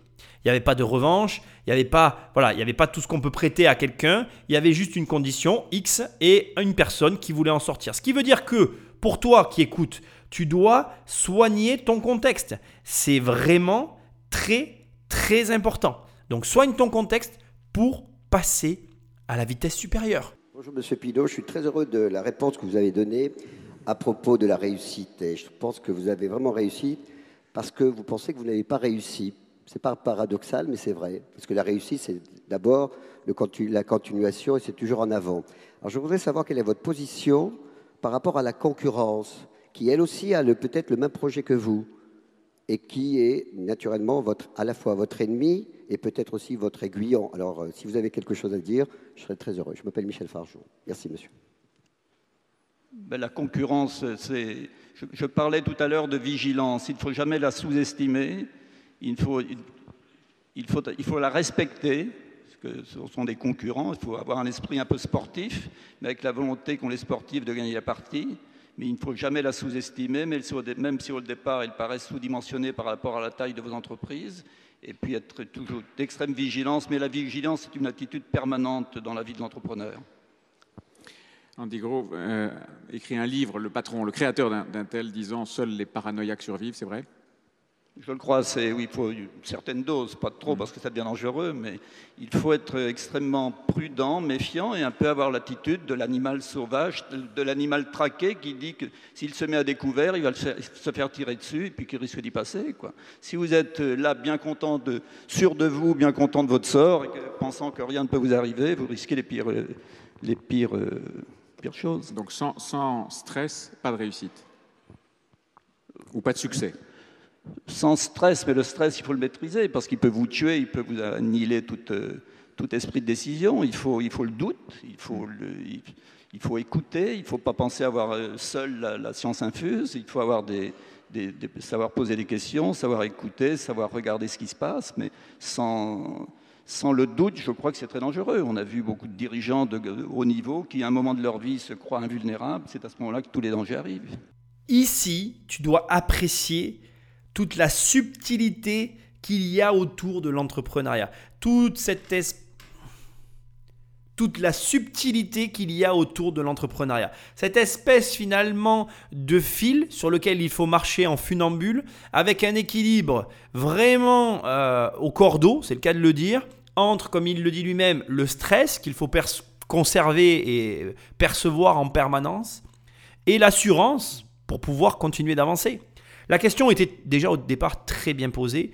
Euh, j'adore parce qu'effectivement, la concurrence est un vrai sujet. La réponse, euh, avec bien évidemment le respect, euh, est, à la hauteur de la personne qui est en train de nous parler. Et en même temps, il faut comprendre ce qu'il est en train de dire, ce côté un petit peu animal sauvage et ce rapport finalement de vie et de mort qu'il peut y avoir en permanence sur les entreprises. Il faut comprendre une chose. Et ce que je vais te dire là, n'est pas valable que pour les sociétés. Ici, on parle d'entreprise, mais c'est valable pour toi, moi, en tant que personne. C'est valable pour tout le monde. Il faut comprendre que c'est très rapide de perdre de l'argent. Ça va beaucoup plus vite. En fait, perdre, c'est beaucoup plus rapide que gagner. Gagner, c'est beaucoup plus dur, plus long, et ça demande plus d'efforts que de perdre. Perdre, en fait, on sait tous perdre. Parce que perdre, c'est facile, c'est rapide, et ça va très vite. Et la vigilance dont il, dont il fait état ici, elle est euh, proportionnelle à la vitesse à laquelle tu peux vite te retrouver dans, l'extrême opposé. Et d'ailleurs, ça nous amène sur justement euh, la raison pour laquelle il se comporte de la sorte, c'est parce qu'il sait. Il se comporte ainsi et il a conscience de tout ça parce qu'il a conscience ben, de là d'où il vient, de la difficulté et de la vitesse à laquelle tout ça peut arriver. Et donc, comme il a conscience de ces éléments-là, il est doublement vigilant. Et en vérité, si tu as peur de te lancer, si tu as peur de plein de choses, notamment de l'échec, parce que c'est ce dont on a le plus peur en France, eh ben c'est une erreur parce que c'est grâce aux échecs qu'il a vécu qu'il a compris cette leçon. Et si aujourd'hui il l'a retranscrit de la manière dont il le fait là, c'est bien parce qu'il a eu des difficultés, c'est bien parce qu'il a pu mesurer ben justement l'impact que ça peut avoir dans la vie d'un entrepreneur qu'il y est très très très attentif et qu'il fait attention aux moindres faux pas. Et c'est pour ça qu'en fait, je pense qu'on perçoit euh, les erreurs à cette échelle-là, qu'on les perçoit comme quelque chose de catastrophique, parce que les personnes qui s'y sont confrontées nous mettent en garde, mais, mais dans la, comment je dirais, dans, dans, un, dans une démarche euh, bienveillante. Mais ils sont obligés de le faire parce qu'ils en connaissent la mesure. Et toi, ce que tu dois comprendre, et c'est ça qui est très dur dans cette situation, c'est que tu n'en comprendras réellement la mesure qu'une fois que tu y seras confronté. Ce qui veut dire que, pour que tu comprennes bien ce qu'est en train de dire François Pinault, il va falloir que tu te plantes. Et c'est là que ça devient difficile parce que tu n'en as pas envie, mais tu vas devoir le faire. Et de la même façon qu'il expliquait que c'est un, étrange équilibre finalement entre la confiance et le, stress, il va falloir que toi aussi tu acceptes que tu vas, que tu vas te planter et que ces erreurs que tu vas commettre sont vitales et nécessaires à l'avancement de tes projets. Et c'est pas facile. C'est même très difficile parce que justement tu n'en as pas envie, mais tu as envie du résultat. Donc si tu veux réellement atteindre des sommets, va falloir accepter que l'échec fasse partie de l'équation de la réussite. J'adore cette phrase, on aura l'occasion un jour d'en reparler. Patrick Magneto. Bonjour Monsieur Pinault, euh, Antoine Brachet, je suis étudiant à l'ESCP EAP. Alors j'ai bien aimé ce que vous aviez dit en introduction aussi sur, euh, sur la réussite et, euh, le fait qu'il ne fallait pas confondre le succès avec, avec, autre chose. En fait, ma question, elle est au sujet de cette valeur. il y a deux valeurs. la valeur, la première, c'est celle autour duquel tourne ce débat, qui est celui de l'entrepreneuriat. L'autre valeur, c'est celle, celle du succès je pense qu'on a peut-être parfois tendance à intervertir ces deux valeurs ou à pas les relier comme il faut. Euh, moi, je fais partie d'un système, comme tous les étudiants qui vous posent des questions, qui est un système éducatif supérieur, euh, dans lequel on ne nous donne pas forcément l'envie d'entreprendre. La question que je vais vous poser à ce sujet, elle est simple, c'est est-ce que vous pensez que le système éducatif français peut nous pousser à l'entrepreneuriat, ou alors qu'il est victime de trop de défauts et que ce ne serait pas possible? Voilà, je vous remercie le système éducatif français n'est pas un système qui est fait pour, euh, pour empêcher ou pour faire hésiter des jeunes à entreprendre. C'est tous les prétextes sont bons pour ne pas entreprendre, je crois. Quand on a envie d'entreprendre, on peut trouver tous les matins une bonne raison de décaler au lendemain ou à la semaine suivante la décision. Quand j'étais plus, plus jeune, je faisais du jogging. Et quand j'avais la flemme le matin, je mettais le nez à la fenêtre. S'il y avait un peu de pluie ou un peu de froid, je dis oh là là, ce matin, j'y vais pas. Créer une entreprise, c'est la même chose. Ça n'est jamais le bon moment parce que vous pouvez avoir un contexte économique qui ne se prête pas à cette décision. Il peut y avoir un contexte international comme aujourd'hui qui ne se prête pas à une décision. Il peut y avoir toujours de bonnes raisons de reculer la décision. Donc je crois que c'est quelque chose qui vous prend aux tripes. Et quel que soit le système éducatif français ou autre, euh, je crois qu'il est adapté aussi bien que les autres à la création d'entreprises, en tout cas à l'envie d'entreprendre. Voilà. Tu l'as pris la claque dans la figure J'avais pas tout écouté de l'interview, il y avait des passages, je me réserve toujours des moments un peu de où je me lâche, tu vois. Et là ça me fait plaisir parce qu'après t'avoir pris la tête sur tout le début de l'émission, là c'est lui carrément qui te dit ce que je t'ai dit, il y a que des bonnes raisons de ne pas entreprendre, il n'y a pas de raison d'entreprendre. Et ce qui me fascine depuis que je me suis lancé dans les podcasting, ça fait une paire d'années maintenant, et que j'analyse donc du coup des reportages, il faut que tu comprennes que toute la chaîne est dédiée à ça, donc tu as vraiment un choix énorme. Je te laisse euh, naviguer, tu verras, à part au tout début où j'avais commencé en mode un peu comme je faisais avant, mais très rapidement j'ai basculé là-dessus. Bref, ce qui me fascine, mais vraiment de plus en plus, hein, je ne sais pas si tu remarques, là on est en 2002, et il fait une remarque, il dit, comme actuellement le contexte n'est pas favorable. À chaque fois que j'écoute un reportage, peu importe la nature, c'est jamais le bon moment. Ça va toujours mal. À croire que les médias ne vivent que du négativisme. En fait, tout est négatif avec eux. Donc c'est pour ça que je me suis coupé d'eux parce que franchement, je vis, vraiment mieux sans tous ces gens. Euh, je parle des médias. Hein. Là, après, je choisis mes reportages. Tu vois, il y a des bons reportages comme ça. Enfin, c'est pas un reportage, c'est une interview. Enfin bref, tu m'as compris. Bref, bref, bref. C'est toujours négatif. Ça va jamais. Mais ça ira jamais. Et comme il dit, c'est jamais le bon moment de toute façon dans ta vie. Et son exemple du jogging, oh là là, mais que dire mais que dire à un moment donné Et d'ailleurs, il le dit, à un moment donné, j'ai fait du jogging, sous-entendu, j'ai arrêté, parce que j'ai trouvé toutes les raisons d'arrêter. Moi, actuellement, j'ai repris le sport, je me tiens à continuer le sport. D'ailleurs, je vais te donner publiquement une astuce que j'utilise qui me fait mourir de rire, qui a fait beaucoup rire la dernière fois euh, le père d'un ami qui est prof de sport. Il m'a dit Comment tu as fait pour retrouver la motivation? J'ai dit C'est vachement simple. Je me lave plus qu'à la salle. Alors il s'est mis à, rigoler, il m'a dit comment ça? J'ai dit bah écoute c'est simple. En fait je me suis mis une règle dans ma tête, c'est que j'avais le droit de me laver qu'après ma séance de sport. Ce qui fait que si en gros je vais pas à la salle de sport, eh ben je me lave pas de la journée. Alors c'est ballot parce que j'ai quand même envie de me laver. Donc du coup je suis obligé d'aller à la salle si je veux me laver. Donc du coup je me débrouille avec ça. Et, je te jure que je tiens ce, cette contrainte dans ma vie et que ça marche diablement bien parce que j'ai envie de me laver en fait. Tu vois, je suis un mec propre hein, quand même, je te rassure. Jusque-là, je me lave tous les jours. Mais du coup, j'ai le droit de me laver qu'à la salle. Et du coup, ben, comme je fais ça, je suis obligé d'y aller. Et du coup, ben, je fais du sport. Et en fait, c'est ce qu'il dit. En vrai, si tu as pris une décision, tu trouveras toutes les bonnes raisons de le faire. Et quand tu n'as pas les bonnes raisons, quand tu les trouves pas comme moi, tu vas l'inventer. Et comme ça, quand tu l'auras inventé, ben, prends ma technique. C'est tout simple. T'as qu'à te dire, regarde, tu sais quoi, je vais te donner une technique que moi, si j'étais un flemmard de l'entrepreneuriat, c'est que j'utiliserais. Je me dirais, je prends plus d'argent sur mon compte si tout l'argent que je gagne ne vient pas de la création de ma boîte. Et là, tu vois, tout de suite, je serais dans le caca. C'est le cas de le dire. Et là, du coup, ben, je me contraindrais à gagner de l'argent autrement. Et je prendrais que cet argent pour vivre. Et là, du coup, ça me mettrait, tu vois, dans l'obligation de, d'entreprendre pour avoir du fric. Et c'est ça qui est intéressant, en fait. C'est que tu as le droit, et c'est ça que je veux te dire et que tu dois retenir de ce passage, tu as le droit d'avoir la flemme. Tu as le droit de ne pas avoir envie. Tu peux t'assurer qu'il y a des jours, j'ai pas envie. Mais en vrai, on est tous fait pareil. Et ces jours-là, c'est à moi, c'est mon travail de trouver les, les, mots, de trouver la motivation en moi, de trouver les raisons qui font que je vais quand même faire. Moi, aujourd'hui, j'ai pas raté un seul podcast et ça va faire plus d'un an que j'ai pas raté un seul rendez-vous des podcasts parce que je m'oblige.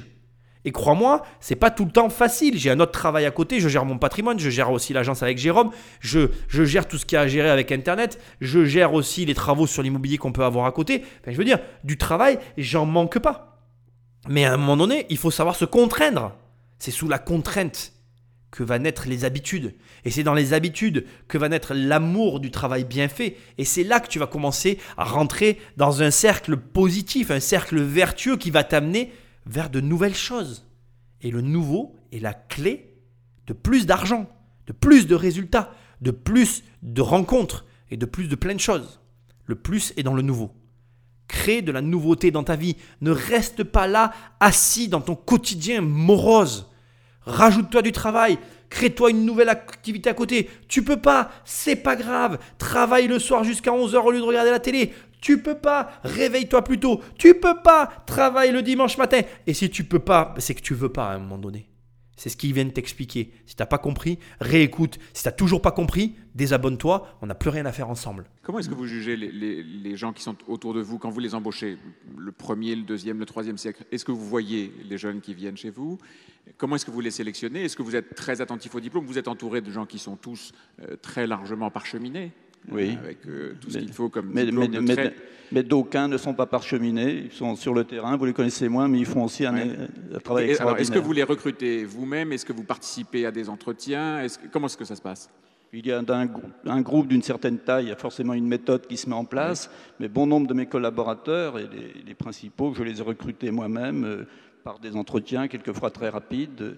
Euh, Patricia Barbizet, qui est ici dans cette salle, l'entretien a dû durer, elle dit, elle dit quelquefois moins de 10 minutes, elle exagère, ça a dû être un petit quart d'heure, mais c'est comme ça que je l'ai recruté. Ouais. Mais c'est un peu à l'instinct et en observant l'attitude des personnes que j'ai en face de moi. Vous jugez très vite? Je juge assez vite et j'ai ma première impression est souvent la bonne. Donc vous Et changez quand- rarement d'avis sur les quand gens je, quand, je, quand je me suis trompé dans des recrutements, c'est en me mettant laissé influencer par, euh, par, par des, par des avis qui ne correspondaient pas à ma première impression que je me suis planté. Vous voyez, j'essaie de faire un- d'attacher d'importance à ma première impression. Est-ce que vous changez parfois d'avis sur les gens? Ah oui, parce qu'il arrive qu'ils évoluent euh, dans, dans le mauvais sens. euh, Mais donc, pas dans l'autre sens. D'un mauvais avis, vous ne le transformez jamais en, en- en avis favorable? Première impression, non, pratiquement jamais. Non. Là, c'est très intéressant. Ça vient confirmer ce qu'on a dit beaucoup plus tôt dans l'émission. Il y a deux mots qui m'ont vraiment interpellé dans sa bouche. Le premier, c'est méthode et après instinct. Pour moi, c'est deux choses qui vont absolument pas ensemble, bien que comme quoi, tu vois, les paradoxes sont vraiment les meilleurs mariages. Ici, on a quelqu'un qui t'explique que finalement, il fait énormément confiance en son instinct et que quand il ne le suit pas, mais finalement, c'est là où il se plante.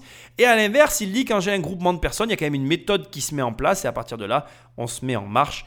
Mais au demeurant, moi, il y a quelque chose que je veux quand même souligner qui est hyper important.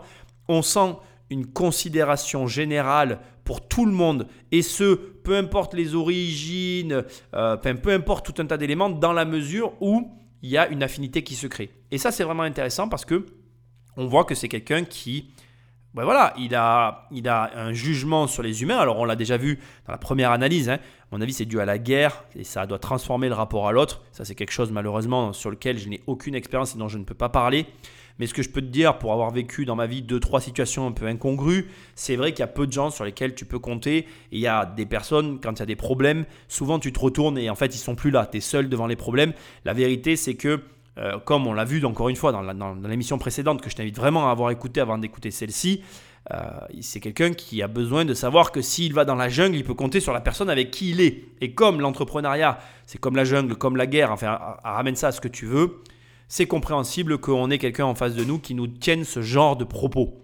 Après, on va pas se mentir, c'est très difficile euh, l'humain parce que euh, se forger une opinion sur des gens dans un temps imparti, dans des conditions particulières, qui est que la personne en face de toi a besoin de ce que toi tu offres, puisque lui c'est un chef d'entreprise, donc il, il, offre un emploi et la personne, les personnes qu'il reçoit cherchent un emploi, on est dans une configuration particulière et il faut avoir l'œil. On a ici quelqu'un qui a cette capacité, tant mieux pour lui. Moi je suis assez euh, fasciné hein, de, voir, de voir ce genre de, profil. J'ai j'ai un petit peu perdu euh, le regard en ce qui me concerne sur les gens. Euh, 10 années de gestion locative, mais ce n'est pas une excuse. Hein. Je pense que ça pourrait revenir. Il faudrait que je me replonge là-dedans. Peut-être que dans les années qui arrivent, je vais devoir m'y replonger parce que si on fait des recrutements, j'ai jamais été très bon en recrutement en ce qui me concerne. Enfin, quand moi j'étais en recrutement pour avoir un emploi, d'ailleurs, j'ai jamais réussi à avoir d'emploi. Si tu as lu mon livre, tu le sais devenir riche sans argent, hein, au passage. Mais euh, si tu ne l'as pas lu, ben voilà, j'ai jamais réussi à, trouver un emploi et très souvent, quand j'en avais vraiment besoin, ben, je ne trouvais pas. Et, je trouve que c'est un exercice personnellement que je trouve très très très difficile. Et là, quand il me parle de méthode et d'instinct, ce n'est pas des chefs d'entreprise auxquels j'ai eu affaire. Et je serais curieux d'ailleurs de, de, passer un entretien avec lui parce que quand il te dit en moins de 15 minutes je l'ai embauché, euh, j'aimerais vraiment, j'aurais aimé d'ailleurs dans cette interview avoir plus de détails. Je pense qu'il ne doit pas forcément les fournir quand on lui pose la question. On va voir sur la suite de, de, ce qui va lui être demandé. Mais euh, j'aimerais voir ce, quels sont les, les, éléments qui lui permettent de, déceler chez l'autre euh, une quelconque qualité et ou défaut. Au demeurant, je pense qu'on n'en saura pas plus. Magnéto Patrick. Bonjour Monsieur Pinot. Bonjour, je suis Céline Astruc de l'École Centrale Paris. Donc euh, moi, j'aimerais savoir si vous ne pensez pas qu'il est plus difficile de créer son entreprise aujourd'hui plutôt que quand vous aviez euh, commencé à bâtir votre empire et que cela est d'autant plus vrai sans diplôme aujourd'hui. Merci. C'est, je donne une impression comme ça, je pense que c'est probablement plus difficile parce que la compétition par rapport au début des années 60 est plus grande dans tous les secteurs, mais ça n'est certainement pas impossible parce que là aussi, quand j'ai créé mon entreprise, le marché est un marché local ou régional. Aujourd'hui, le marché, c'est le monde, et si on a une bonne idée, si on a un produit, si on est déterminé, je crois qu'on peut s'attaquer sérieusement à un champ d'action beaucoup plus vaste. Et je suis convaincu que c'est d'abord encore possible, peut-être un peu plus difficile qu'à l'époque, mais pas tellement plus. C'est une question de détermination, de volonté et d'audace. J'adore cette question parce que la réponse est liée à la perspective. Alors, je vais te recontextualiser euh, l'époque, c'est vraiment très important. On est à l'éclatement de la bulle Internet. C'est pour ça que tout à l'heure, tu as entendu que le contexte était difficile. Et ce qui est encore plus amusant, c'est que euh, Pinot, à ce moment-là, a quand même un gros empire financier euh, sous ses pieds, sous son fauteuil vois ça comme tu veux. Et ce qui est intéressant, c'est que lui aujourd'hui, il résonne déjà en fait finalement euh, au niveau du monde, alors que la fille qui lui pose la question, elle, elle, résonne, bon, je vais y arriver, au niveau régional. Et justement, sa remarque, elle est très amusante parce qu'il dit, en fait, en gros, malgré le fait que Internet est dévissé à ce moment-là et que c'est peut-être plus l'endroit où il faut se, se trouver, il a déjà le pressentiment, alors qu'il est en train de quitter aussi le monde des affaires, qu'il va y avoir une forme d'accélération liée à toute cette interconnexion du monde. C'était l'époque où on parlait encore beaucoup de la mondialisation. On en parle depuis des années, mais là, c'était en train de s'accélérer, de, s'amorcer au niveau de l'accélération. Il est tout à fait logique qu'à son niveau à lui, il ait une vision de la mondialisation beaucoup plus précise qu'au niveau où les personnes se situent euh, en face de lui. C'est cette fille et les autres qui posent des questions. Et ce qui nous amène à un élément très très intéressant, c'est que toi, à ton époque actuelle, quel est le domaine dans lequel tu penses qu'il y a de l'avenir et dans lequel tu n'es pas encore présent? Ce que j'essaie de t'expliquer et qui est très drôle, c'est que là, il est en train de lui dire tu as quand même accès au monde, même si Internet aujourd'hui c'est euh, c'est un petit peu l'hécatombe, tu peux quand même par ce vecteur-là accéder directement au monde, ce que moi je ne pouvais pas à l'époque. Donc si tu as, alors il a dit la bonne idée, moi je suis pas d'accord avec ça, mais c'est pas très important. Si tu as en tout cas un concept à promouvoir qui peut se, se, se diffuser à l'échelle du monde, tu peux le faire. Et c'est marrant de voir la différence de perspective. La question, elle est posée presque en mode Vous croyez que. donne-moi la permission. Est-ce que tu penses que je peux le faire? Et lui te dit Mais bien sûr, juste vise grand. Et c'est marrant parce que il y a de fortes chances pour que la personne qui ait reçu le conseil de François Pinault se soit dit Oui, mais lui, il me dit ça de par sa position, qu'elle s'imagine qu'il faille plus, plus, plus d'argent, plus de contacts, plus de ceci, plus de cela, alors que dans la tête de François Pinault, il faut rien du tout. En fait, si tu vois les choses sous l'angle des grands entrepreneurs, tu te rends compte que euh, ils auraient fait exactement la même chose dans n'importe quel contexte qui se soit présenté à eux, comme il l'a déjà dit à plusieurs reprises dans cette interview. Et ce qui nous amène sur un élément intéressant, c'est que la vie n'est qu'une question de perspective. Et que là, quand euh, elle pose cette question à François, à François Pinault, c'est pas vraiment une question. C'est deux mondes qui s'entrechoquent, c'est deux visions du monde qui s'opposent et dont l'une ben, ne, ne perçoit pas du tout, mais alors du tout la même chose que l'autre. La vraie question qui se cache derrière tout ça, c'est qu'est-ce qui fait que François Pinault voit des opportunités mondiales à ce moment-là et cette jeune fille ne les voit pas? Qu'est-ce que fait François Pinault dans son quotidien ou qu'est-ce qu'il ne fait pas? Qui lui permet de se dire bah, tu peux attaquer le monde, vas-y fais-le. Et qu'est-ce qu'il fait, qu'est-ce qu'elle fait ou qu'est-ce qu'elle ne fait pas cette fille qui lui fait dire vous croyez que je peux créer une boîte? C'est rigolo de voir ça en fait parce que ça doit t'en dire long sur ta situation à toi en fait. Par exemple, tu écoutes moi, tu sais que j'écoute pas la télé, j'écoute pas la radio. Pour autant, si on avait une discussion en face, tu n'aurais pas l'impression que je suis un mec désinformé. Je suis au courant de beaucoup de choses. Mais je ne prends que les informations qui me sont utiles et je n'utilise de l'information que pour aller là où j'ai besoin d'aller. Ça veut dire que je suis très efficient dans mes actions. Je ne pose que des actions sur des éléments qui me permettent d'atteindre mon objectif. Donc, je n'ai pas de fioriture, je n'ai pas de brouhaha dans ma vie qui m'empêche d'avancer. J'avance. Encore une fois, ça aura été vraiment le leitmotiv de cette émission-là. Qu'est-ce qui te coince mais surtout, qu'est-ce qui te permet d'avancer? À la hauteur de tes ambitions Ça va de soi. On a beaucoup dit que la, bulle Internet, le phénomène Internet avec euh, l'irruption par centaines, par milliers parfois de start-up, avait beaucoup fait pour développer l'esprit créatif et, l'esprit d'entreprendre. Vous, pensez que oui, c'était vrai et, que ça reste ou est-ce que l'éclatement de la bulle a fait exploser cette envie d'entreprendre? C'est vrai qu'il y a eu énormément d'entreprises et de jeunes, entreprises qui sont créées dans le secteur d'Internet. Il y a eu d'énormes déceptions et désillusions, j'imagine, avec toutes ces, aventures malheureuses mais ce n'est pas une raison pour ne pas continuer, essayer d'attaquer, d'entreprendre dans d'autres secteurs ou dans ces secteurs-là avec d'autres méthodes. Euh, c'est pas parce qu'on a subi un échec qu'il faut, qu'il faut, qu'il faut arrêter. Au contraire, c'est, vous savez, ce qu'on appelle la réussite ou le succès, c'est une succession d'échecs qu'on surmonte, qu'on contourne, et c'est pas autre chose. Donc, euh, si vous avez été dans le secteur Internet, que vous êtes planté, ben, continuez, faites autre chose, mais recommencez. Ça vous est arrivé? Non. À vous, très tôt? Je veux dire, Non, pas, pas forcément Internet, dans Internet, non. Euh, euh pas, mais, mais, des échecs. Pas par mérite, mais j'y comprenais rien. C'est l'avantage d'avoir fait, pas fait d'études, je ne comprenais pas comment ça marchait, donc je n'ai pas investi dans Internet. Je n'investis jamais dans les secteurs où je ne comprends pas. C'est une règle. C'est la règle que suit Warren Buffett, le, grand financier américain. Deux points essentiels qui sont dits ici et que je me dois de souligner tellement c'est énorme.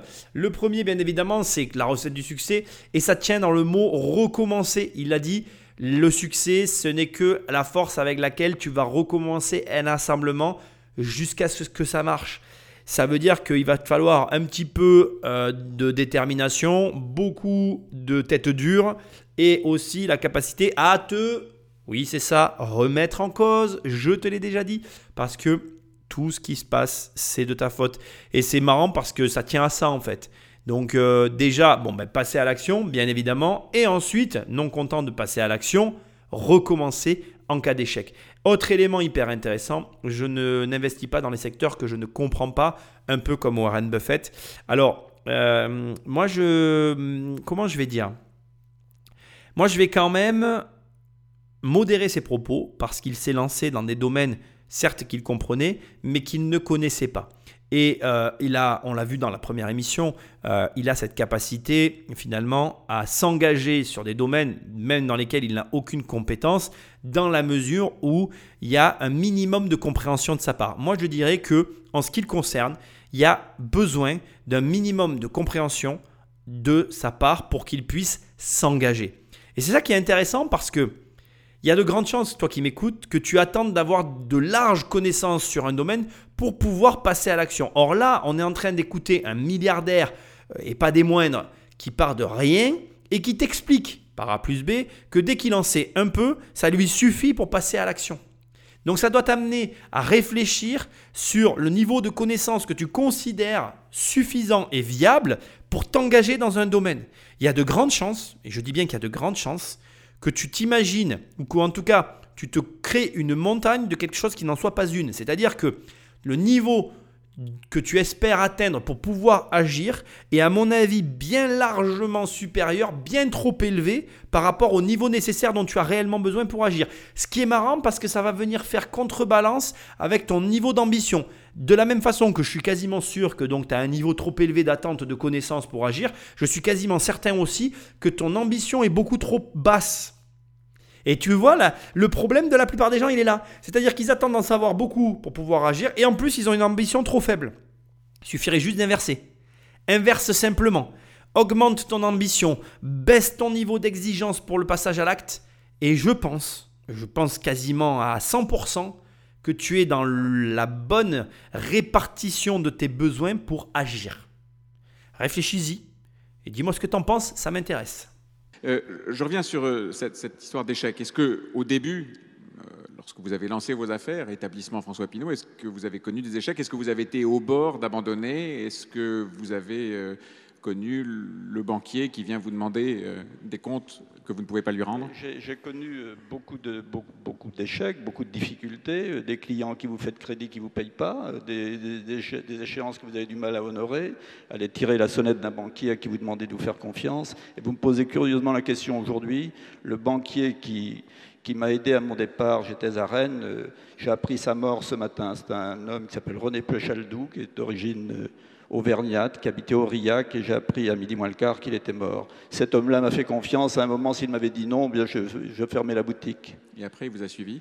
Et après, il m'a suivi et, puis j'ai continué. Mais j'ai beaucoup de, beaucoup de, j'ai gardé des souvenirs de ces hommes-là qui, ben, ils ont joué de cheval.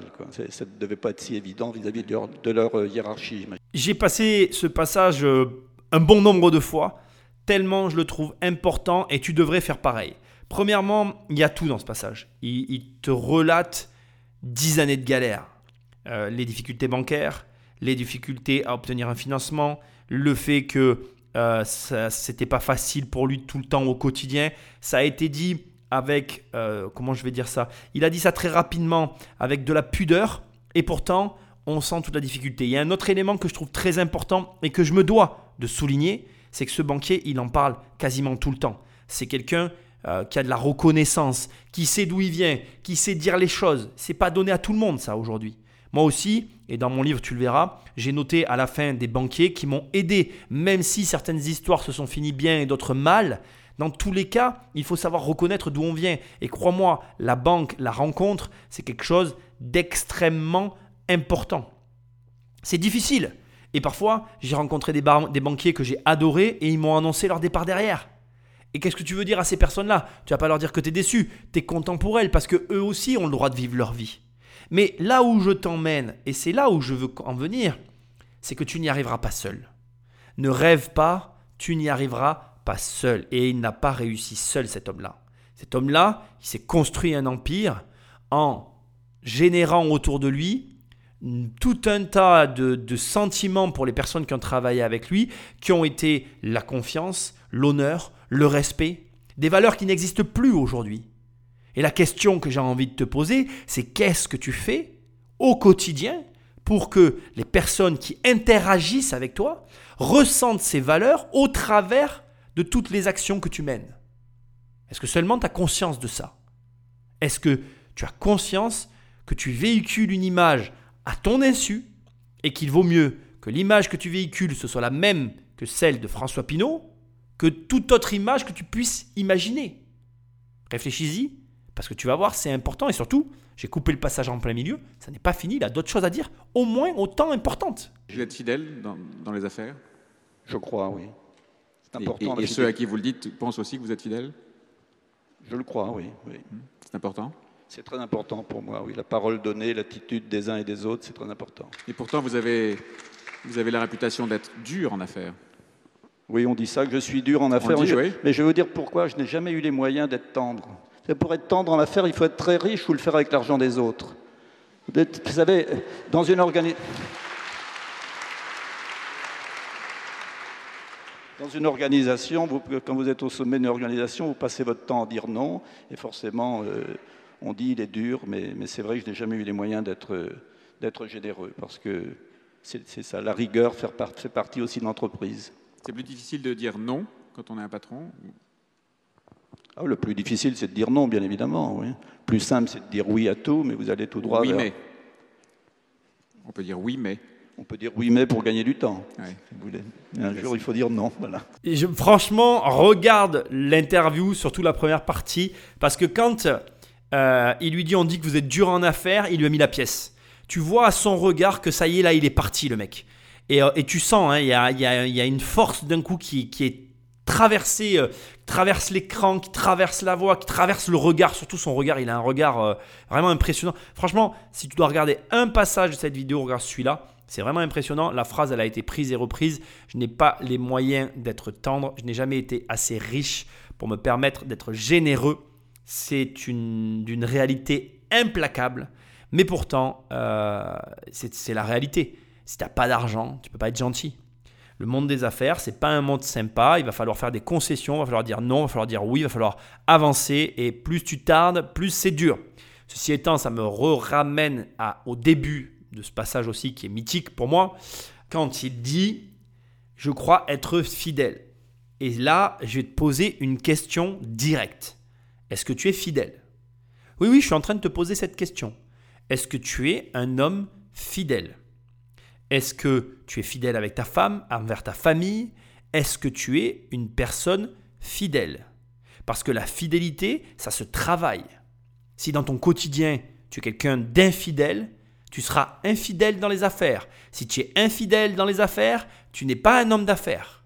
Tu n'es pas un homme d'affaires, tu es un mercenaire. Et qu'est-ce que ce sont les mercenaires? C'est de la chair à canon. On les paye pour les envoyer où on veut qu'ils aillent. Alors certes, il y a des mercenaires qui gagnent bien leur vie, parce qu'ils ont une haute valeur ajoutée, mais un mercenaire, ça reste un mercenaire. La particularité d'un mercenaire, c'est que ça n'est personne.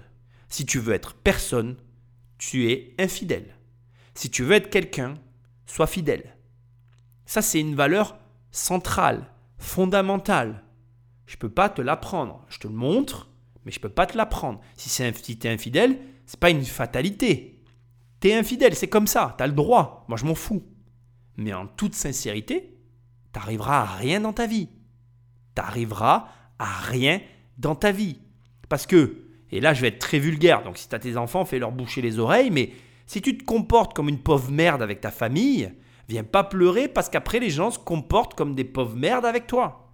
Moi, je suis quelqu'un de fidèle.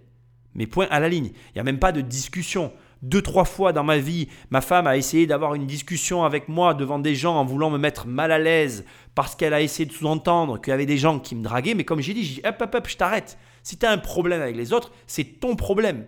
Mais moi, il n'y a personne qui a les moyens de m'avoir à part toi. Point. Ce n'est pas discutable en fait.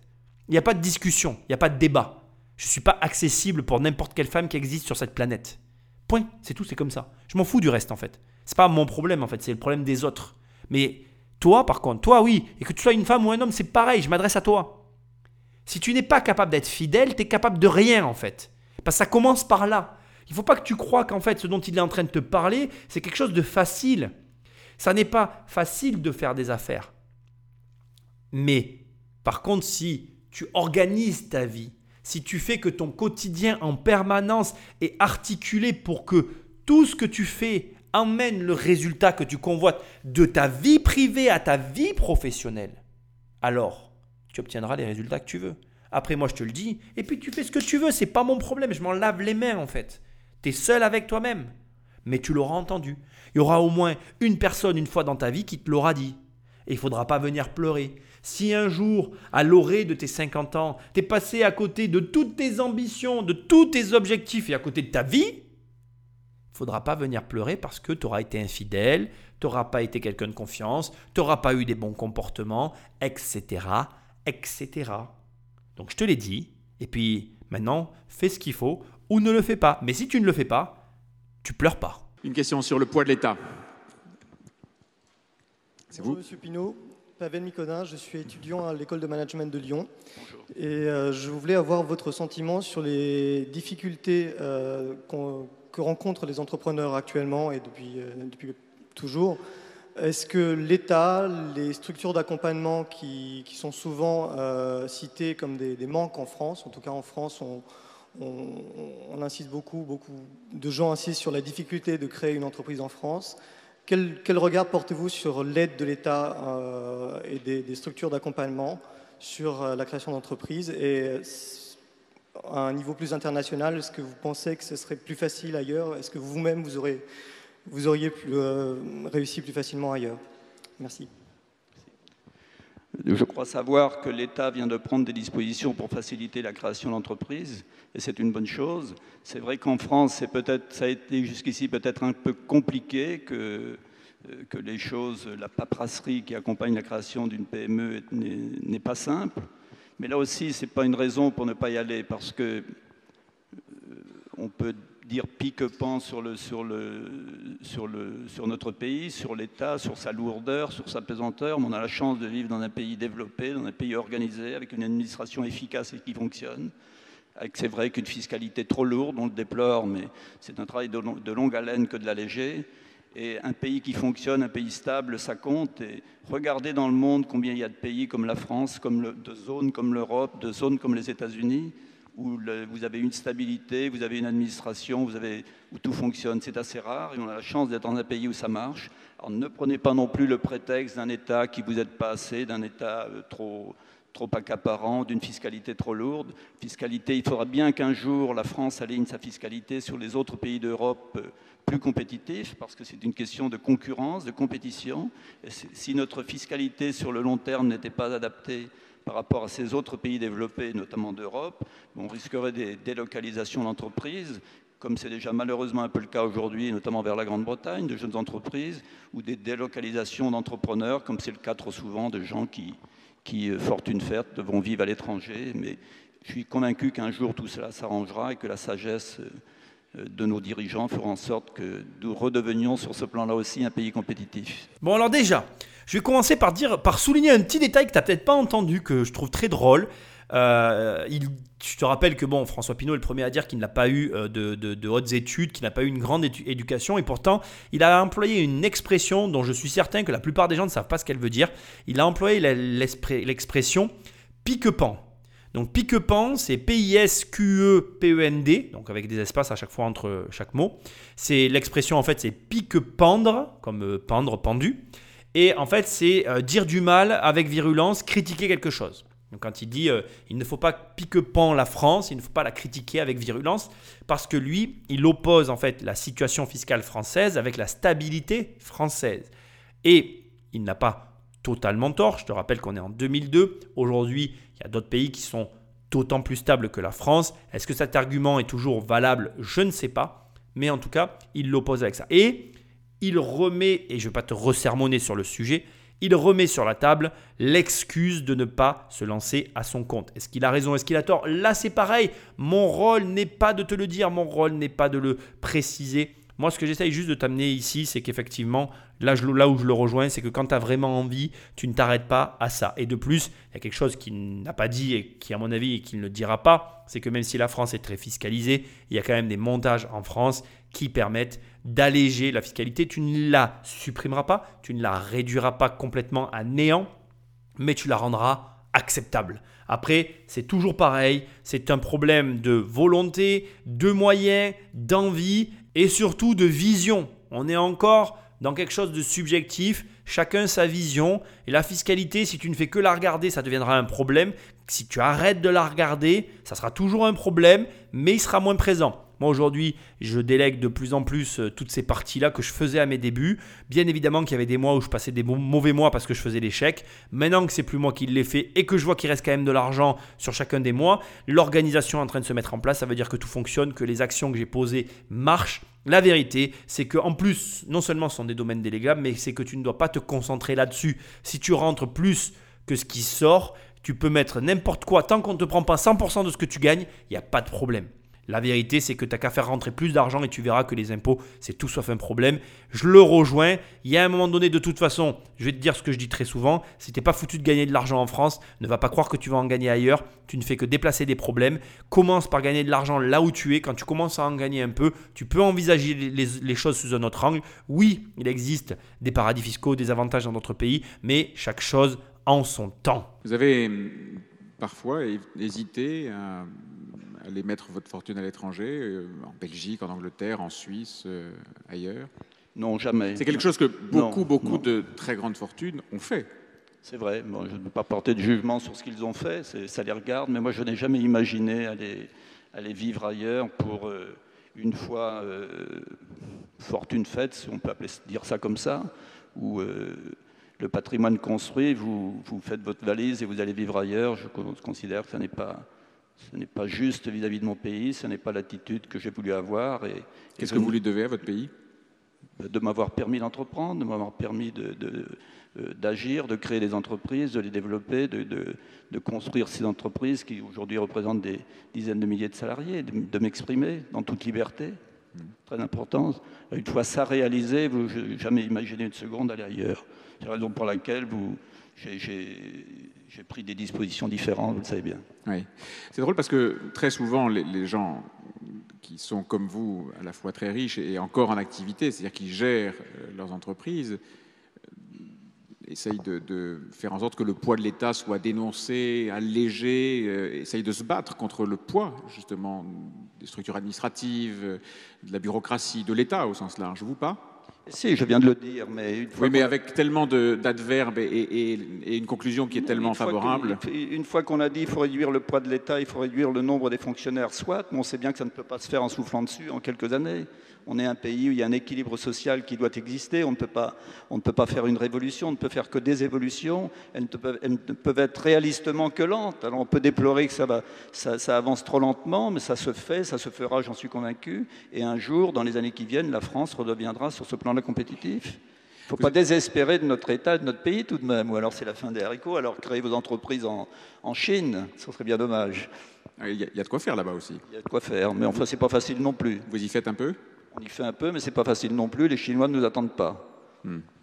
Et ils sont actifs Ils sont actifs, ils sont pas idiots, ils sont bien formés. Donc, euh, vous savez, c'est. Et le commerce, ils connaissent Ils ont le sens du commerce en plus, oui. Bon, donc c'est très difficile de prendre les marges là où elles sont. Absolument, c'est pas si simple. Je, dois avouer, il faut le dire, à ce stade, là, on a, je sais pas si c'est un journaliste, je ne sais pas qui est cet homme, mais il est très fort. Bravo, franchement, bravo. Échange exceptionnel. Pourrions-nous en avoir encore aujourd'hui de ce niveau-là? Alors bon, ça date d'il n'y a pas si longtemps que ça, 20 ans, hein, l'air de rien, hein, selon quand est-ce que tu vas écouter cet épisode, 20 ans se seront écoulés entre, ça me rajeunit pas, tiens, entre ce, cette interview et aujourd'hui, j'avais 20 ans à ce moment-là, c'est comme ça, ça me rajeunit pas. Euh, et, franchement, moi je suis bluffé par ce qui vient d'être dit, et c'est marrant parce que, encore une fois, on n'est pas sur quelqu'un qui subit. Et tu vois comment il voit les choses. C'est, je trouve qu'on est vraiment dans un contraste avec tout ce qu'on peut entendre aujourd'hui à gauche et à droite. Presque, j'ai envie de te dire, ça fait du bien en fait d'entendre ça, parce que euh, il, te remet les idées en place. Euh, aujourd'hui, on est à la mode de Dubaï. Moi, je te le dis comme je le pense. Hein, j'irai pas vivre à Dubaï. Alors déjà, il faut savoir que moi, je suis un mec qui craint la chaleur. Oui, déjà, j'habite dans le sud. Je sais pas trop comment je fais, mais je crains, crains vraiment très fort la chaleur. Je suis un homme du froid, de l'est. Donc c'est vrai que je suis plutôt attiré par le froid et la fraîcheur. Donc aller vivre dans un désert, tu peux me sortir tout ce que tu veux, hein, la clim, le machin et les avantages fiscaux, je m'en fous. Je préfère payer des, impôts et être au frais que pas payer d'impôts et être au chaud. Parce que la chaleur, je sais pas quoi faire pour m'en protéger. Alors que le froid, c'est très simple pour moi de pas avoir froid en fait. Et c'est même, tu t'imagines même pas à quel point j'ai tout le temps chaud. Mais je vais pas parler de ma vie en fait. Ce que j'essaye de te dire, c'est que ce qui me fait du bien, c'est d'entendre quelqu'un qui est pas en mode vindicatif envers son pays, bien au contraire et qui arrive même à en trouver des bénéfices et qui t'explique que, et c'est intéressant ce qu'il a dit, on ne peut pas faire de révolution, donc on ne peut attendre qu'une évolution et que les évolutions sont lentes. Alors c'est pas vrai non plus, parce que quand tu vois comment Dubaï a évolué, ça peut être très rapide, mais la vérité c'est qu'aujourd'hui la France, elle est lente, elle a la structure qu'elle a, et que comme il dit, moi, enfin en tout cas c'est ce que je perçois, c'est que lui, j'allais dire moi, mais lui, François Pinault, a choisi de faire avec. Et pour moi, ici, tu dois plus en tirer une philosophie, un mode de pensée, une approche qu'autre chose en fait. Tu vois qu'il a une approche qui est saine en fait. C'est sain. Ça se voit que c'est sain. C'est un homme sain. Et comme il dit, il dit Mais pourquoi voulez-vous que je fasse ça? C'est grâce à eux que j'en suis là. Et a un moment donné, s'il n'y a pas un minimum de reconnaissance, alors il n'y a plus rien. Et on en revient à ce que je te disais tout à l'heure. Si tu n'es pas fidèle, tu seras fidèle avec personne de toute façon, donc tu n'arriveras pas. Si tu n'es pas reconnaissant, tu seras reconnaissant avec personne, donc tu n'y arriveras pas. Donc commence par changer ta mentalité. Mais nous, les Français, on va être francs, hein, on a une petite mentalité. On est petit de manière générale, les gens sont petits. Cet homme a une grandeur naturelle qui est désarmante en fait. C'est désarmant d'ailleurs à tel point que même le présentateur lui dit Mais attendez, les gens comme vous, normalement, euh, ils crient au scandale sur le point de l'État. Là, presque vous finissez en disant que c'est génial. Non, ça va pas. Reprenez, monsieur. mais, mais parce qu'en fait, le mec a une mentalité de fou. Une mentalité dont tu as besoin pour réussir. Et cette mentalité-là, bah, franchement, moi, je crois que tu peux l'apprendre. J'y crois. Voilà, je suis comme ça, je ne me referai pas. Je pense que tu peux apprendre, que ça se travaille. Mais il faut arrêter d'être vindicatif, envieux, de regarder les uns et les autres sur les réseaux sociaux. Produis des choses sur les réseaux au lieu de regarder. À chaque fois, tu sais ce que tu devrais faire? À chaque fois que tu ouvres un de tes réseaux, au lieu de regarder quelqu'un, tu devrais produire quelque chose. Déjà, ça te ferait réfléchir parce qu'au moins, pendant que tu passerais du temps à essayer de produire un contenu, eh bien, tu te dirais ah ben tiens c'est pourri et tu regarderais pas les autres. Et du coup, tu travaillerais sur toi au lieu de travailler sur que, de travailler sur euh, ce que font les autres en fait, parce que tu, travailles sur euh, pour le travail des autres. Quand tu regardes des gens sur les réseaux sociaux, tu travailles pour eux en fait. Hein. Finalement, tu es leur, es leur salarié déguisé quoi. Donc euh, réfléchis, réfléchis différemment, pense différemment, pose un regard sur le monde différent, arrête de t'imposer des problèmes et commence à te poser des solutions. Ah, c'est beau. Vous évoquiez tout à l'heure le, plan récemment mis au point par le gouvernement pour essayer de favoriser la création d'entreprises. Il a été annoncé à Lyon par Jean-Pierre Raffarin et Renaud Dutreil. Euh, si vous étiez ministre de l'économie, des finances, des entreprises, que sais-je encore, ça peut arriver, on connaît déjà des entreprises qui le sont actuellement. Quelle est la mesure que vous prendriez pour favoriser la création d'entreprises en France? Je crois que les mesures ont été prises de faciliter au niveau administratif. Euh, on peut créer sa, première entreprise dans son appartement, dans sa maison, avec une paperasse euh, relativement allégée. Puis je dirais, il faut y aller. Il n'y a pas de mesures fiscales d'accompagnement. L'État n'a pas ce n'est pas par des primes fiscales qu'on doit décider des entrepreneurs à entreprendre, c'est parce qu'ils ont envie de le faire. simplement, il faut, leur faciliter la tâche par une administration allégée, telle sorte qu'il n'y ait pas besoin de, de, recruter une kyrielle de comptables ou de secrétaires pour remplir les papiers toutes les fins de mois. Alors, ce qui est marrant ici, et je ne sais pas si tu l'as perçu, c'est que je pense qu'il a décelé ce que voulait lui faire dire euh, son, son hôte. Euh, quand euh, il, je pense qu'il voulait le pousser à voir les aides qu'il mettrait en place, comment il réagirait. Je trouvais ça très marrant parce que sa réponse, euh, elle, est, très claire. On sent vraiment que c'est quelqu'un qui veut pas se mêler à la politique. Je respecte profondément ça parce que j'ai tendance à être comme lui. il, a simplement dit une chose qui est importante, c'est que il faut laisser une grande largesse de manœuvre aux créateurs d'entreprises. Et je pense que il a raison. Je pense que quand tu vas créer ton entreprise, tu vas te rendre compte que il y a déjà beaucoup de choses à faire et à savoir. Et aujourd'hui, l'avantage qu'on a, et là le temps a passé sous les ponts et entre-temps, il y a beaucoup de choses qui ont été mises en place. Moi, je le dis tout le temps, l'auto-entreprise, l'auto-entrepreneuriat, même si beaucoup critiquent ce statut, est un super statut pour commencer en France. C'est un des meilleurs statuts qui existent. Tu as quand même une belle marge de manœuvre. Je veux dire, tu prends n'importe quel salarié qui peut monter jusqu'à, je crois, 70 000 euros sur certains statuts de chiffre d'affaires en tant qu'auto-entrepreneur, quand tu sais qu'en France, le SMIC net, c'est 1258 euros par mois net, et que tu peux monter jusqu'à 70 000 euros euh, par an de revenus, le delta, il est juste énorme. Donc arrêtez tous de dire ah ceci, cela, la France, c'est compliqué, c'est ceci, c'est tati, c'est tata. Euh, commencez par être entrepreneur, commencez par faire 70 000 euros par an, et après on reparlera. Déjà, 70 000 euros par an en tant qu'auto-entrepreneur, c'est super. Donc il faut foncer. Il ne faut pas se poser plus de questions et il faut y aller. Il a raison. Et d'ailleurs, dernier élément, c'est ce qu'on va voir maintenant. Vraiment, s'il y a quelque chose qu'on peut dire dans cette première partie, c'est que François Pinault, c'est quelqu'un qui est tourné vers l'action. On écoute ce qu'il va dire et tu vas voir, ça confirme ces éléments-là. Conseil à un jeune, une question Bonjour monsieur, Stéphane Percoco, étudiant à l'école centrale Paris. Donc la question que je voulais vous poser va résumer un petit peu ce qui s'est dit. Peut-être quel conseil donneriez-vous aujourd'hui à un jeune qui a envie d'entreprendre? De bien, euh, de bien d'abord bien sûr de bien réfléchir, d'avoir dans quel secteur d'activité il se sent confortable, dans quel, euh, quels sont les moyens dont il dispose.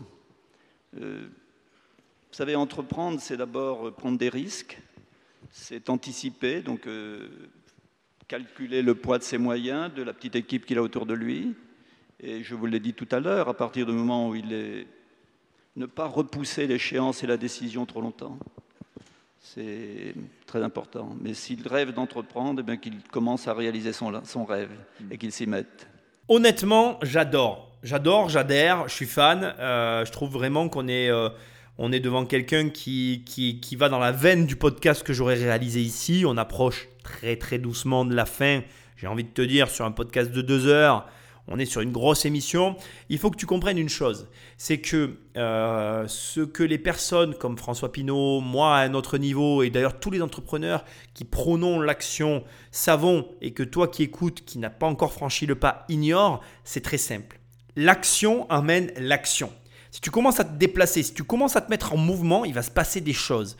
Et justement, c'est cet imprévu, ces éléments qu'on ne peut pas anticiper, qui vont se présenter à toi, qui vont créer une émulsion, qui vont t'amener à un résultat que tu ignores et qui en même temps te fait peur et qui te sclérose, qui te coince dans la situation dans laquelle tu es, qui t'empêche de franchir le pas et qui pourtant seront l'énergie nécessaire pour te faire avancer. En gros, si tu veux savoir comment va se passer ton, ton aventure entrepreneuriale, le seul moyen de le faire, ça sera de passer à l'action. Rappelle-toi toujours, cette phrase, elle est mythique. Un idiot qui marche ira toujours plus loin qu'un génie assis. Tu peux juger tout le monde. Tu peux émettre un, un, avis sur les comportements de tous tes voisins qui passent à l'action. Tu peux lire tous les livres que tu veux. Tu peux tous les soirs te coucher en cherchant la solution que, que tu veux eh bien si tu ne passes pas à l'action aussi infime soit cette action, il ne se passera jamais rien dans ta vie. Et il vaut mieux se déplacer sans aucun plan, même s'il vaut mieux avoir un plan, mais, quand même, se déplacer sans aucun plan, mais se déplacer, que rester stagnant, toujours au même endroit, à réfléchir où tu pourrais bien aller, et ne jamais passer à l'action. Je le dirai jamais assez, mais comme il est en train de te le dire, et c'est là-dessus qu'on va finir, il faut que tu mettes en place des éléments. Qu'est-ce qui te fait peur? La vérité, c'est ça. Qu'est-ce qui te fait peur? Et ça va être le mot de la fin. Ce qui te fait peur, c'est que tu as peur de perdre. C'est ça qui te fait peur. Alors écoute bien ce qu'il va te dire, parce que ça sera le mot de la fin. Et définitivement, la personne qui lui pose des questions, elle a vraiment, franchement, un questionnaire en béton armé. J'ai été très surpris de cette dernière question. On l'écoute et on conclut. Dans l'économie, comme dans la vie, euh, chaque fois qu'on prend une décision, on renonce à autre chose. Euh, quand on crée une entreprise, à quoi est-ce qu'on renonce? Ah, On renonce à une, certaine quiétude dans la vie parce que c'est forcément prendre des responsabilités euh, vis-à-vis des autres, des gens qui, travaillent avec vous, de, ceux qui vous font confiance, qu'il s'agisse de fournisseurs, de clients, enfin de toute une organisation. C'est prendre des risques et puis, ben, c'est du stress, et on renonce à une certaine qualité de vie qui, on est tous tentés un jour ou l'autre par, euh, d'aucuns ça a été la tentation de Venise, moi ça a été tentant la petite maison blanche au volet bleu en Bretagne. voilà, on renonce à ça, à cette tranquillité de vie qui, qui fait que vous êtes plus pris par l'angoisse euh, de tous les instants que par une, une, une quiétude que vos amis qui font autre chose peuvent, peuvent garder. On renonce à ça. Tu as entendu ce qu'il vient de dire? Lui aussi, il a envie de la petite maison bleue euh, adossée à la colline avec vue sur la mer en Bretagne. Lui aussi, il a conscience que bah, ce qu'il fait, ça demande beaucoup de stress.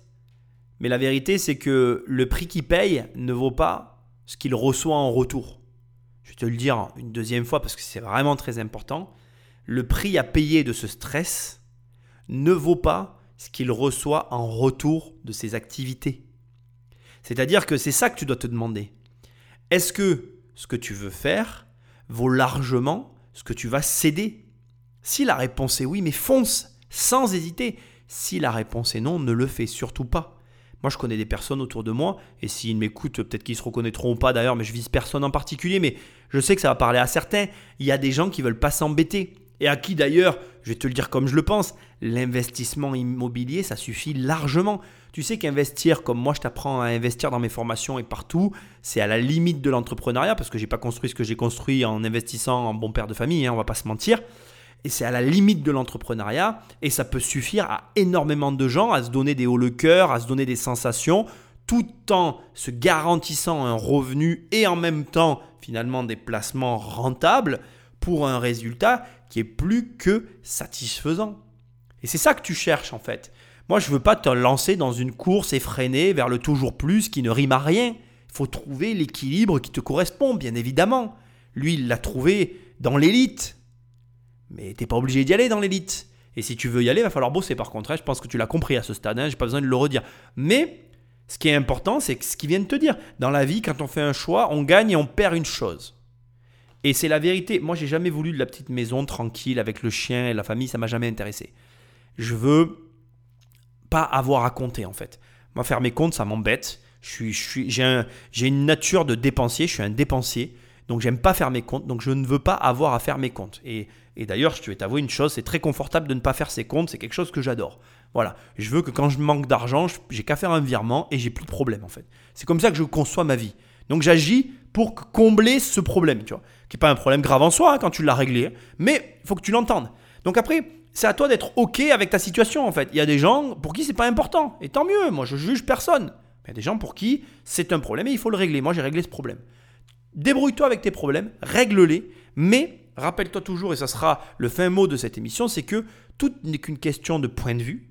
Et là, tu viens de voir un point de vue très différent de ce que la moyenne peut penser. Et d'ailleurs, moi, je crois que la différence de ces grands hommes, elle se fait par leur point de vue. Hein. Ils ont une vision qui est totalement différente du monde. Hein. C'est mon opinion personnelle. Hein. Et je suis certain qu'on pourrait trouver des gens qui auraient encore une opinion complètement différente de la sienne et qui pourraient aussi être un grand homme. La différence se fait par des opinions opposées. Ce qui nous amène à cette conclusion. Intéresse-toi, sois attiré par les gens qui ne pensent pas comme toi. Ça n'est pas en te réconfortant que tu vas réussir à obtenir les résultats que tu convoites. Mets-toi en danger, mets-toi dans la difficulté, réfléchis différemment, réfléchis comme François Pinault et j'espère que tu auras les résultats de François Pinault. Je suis très content que tu m'aies soutenu jusqu'à ce stade en écoutant l'émission. Pense à me laisser des étoiles et un commentaire. Rejoins-moi sur immobiliercompagnie.com dans la formation ou avec les livres. Et je te dis à très bientôt dans une prochaine émission. Salut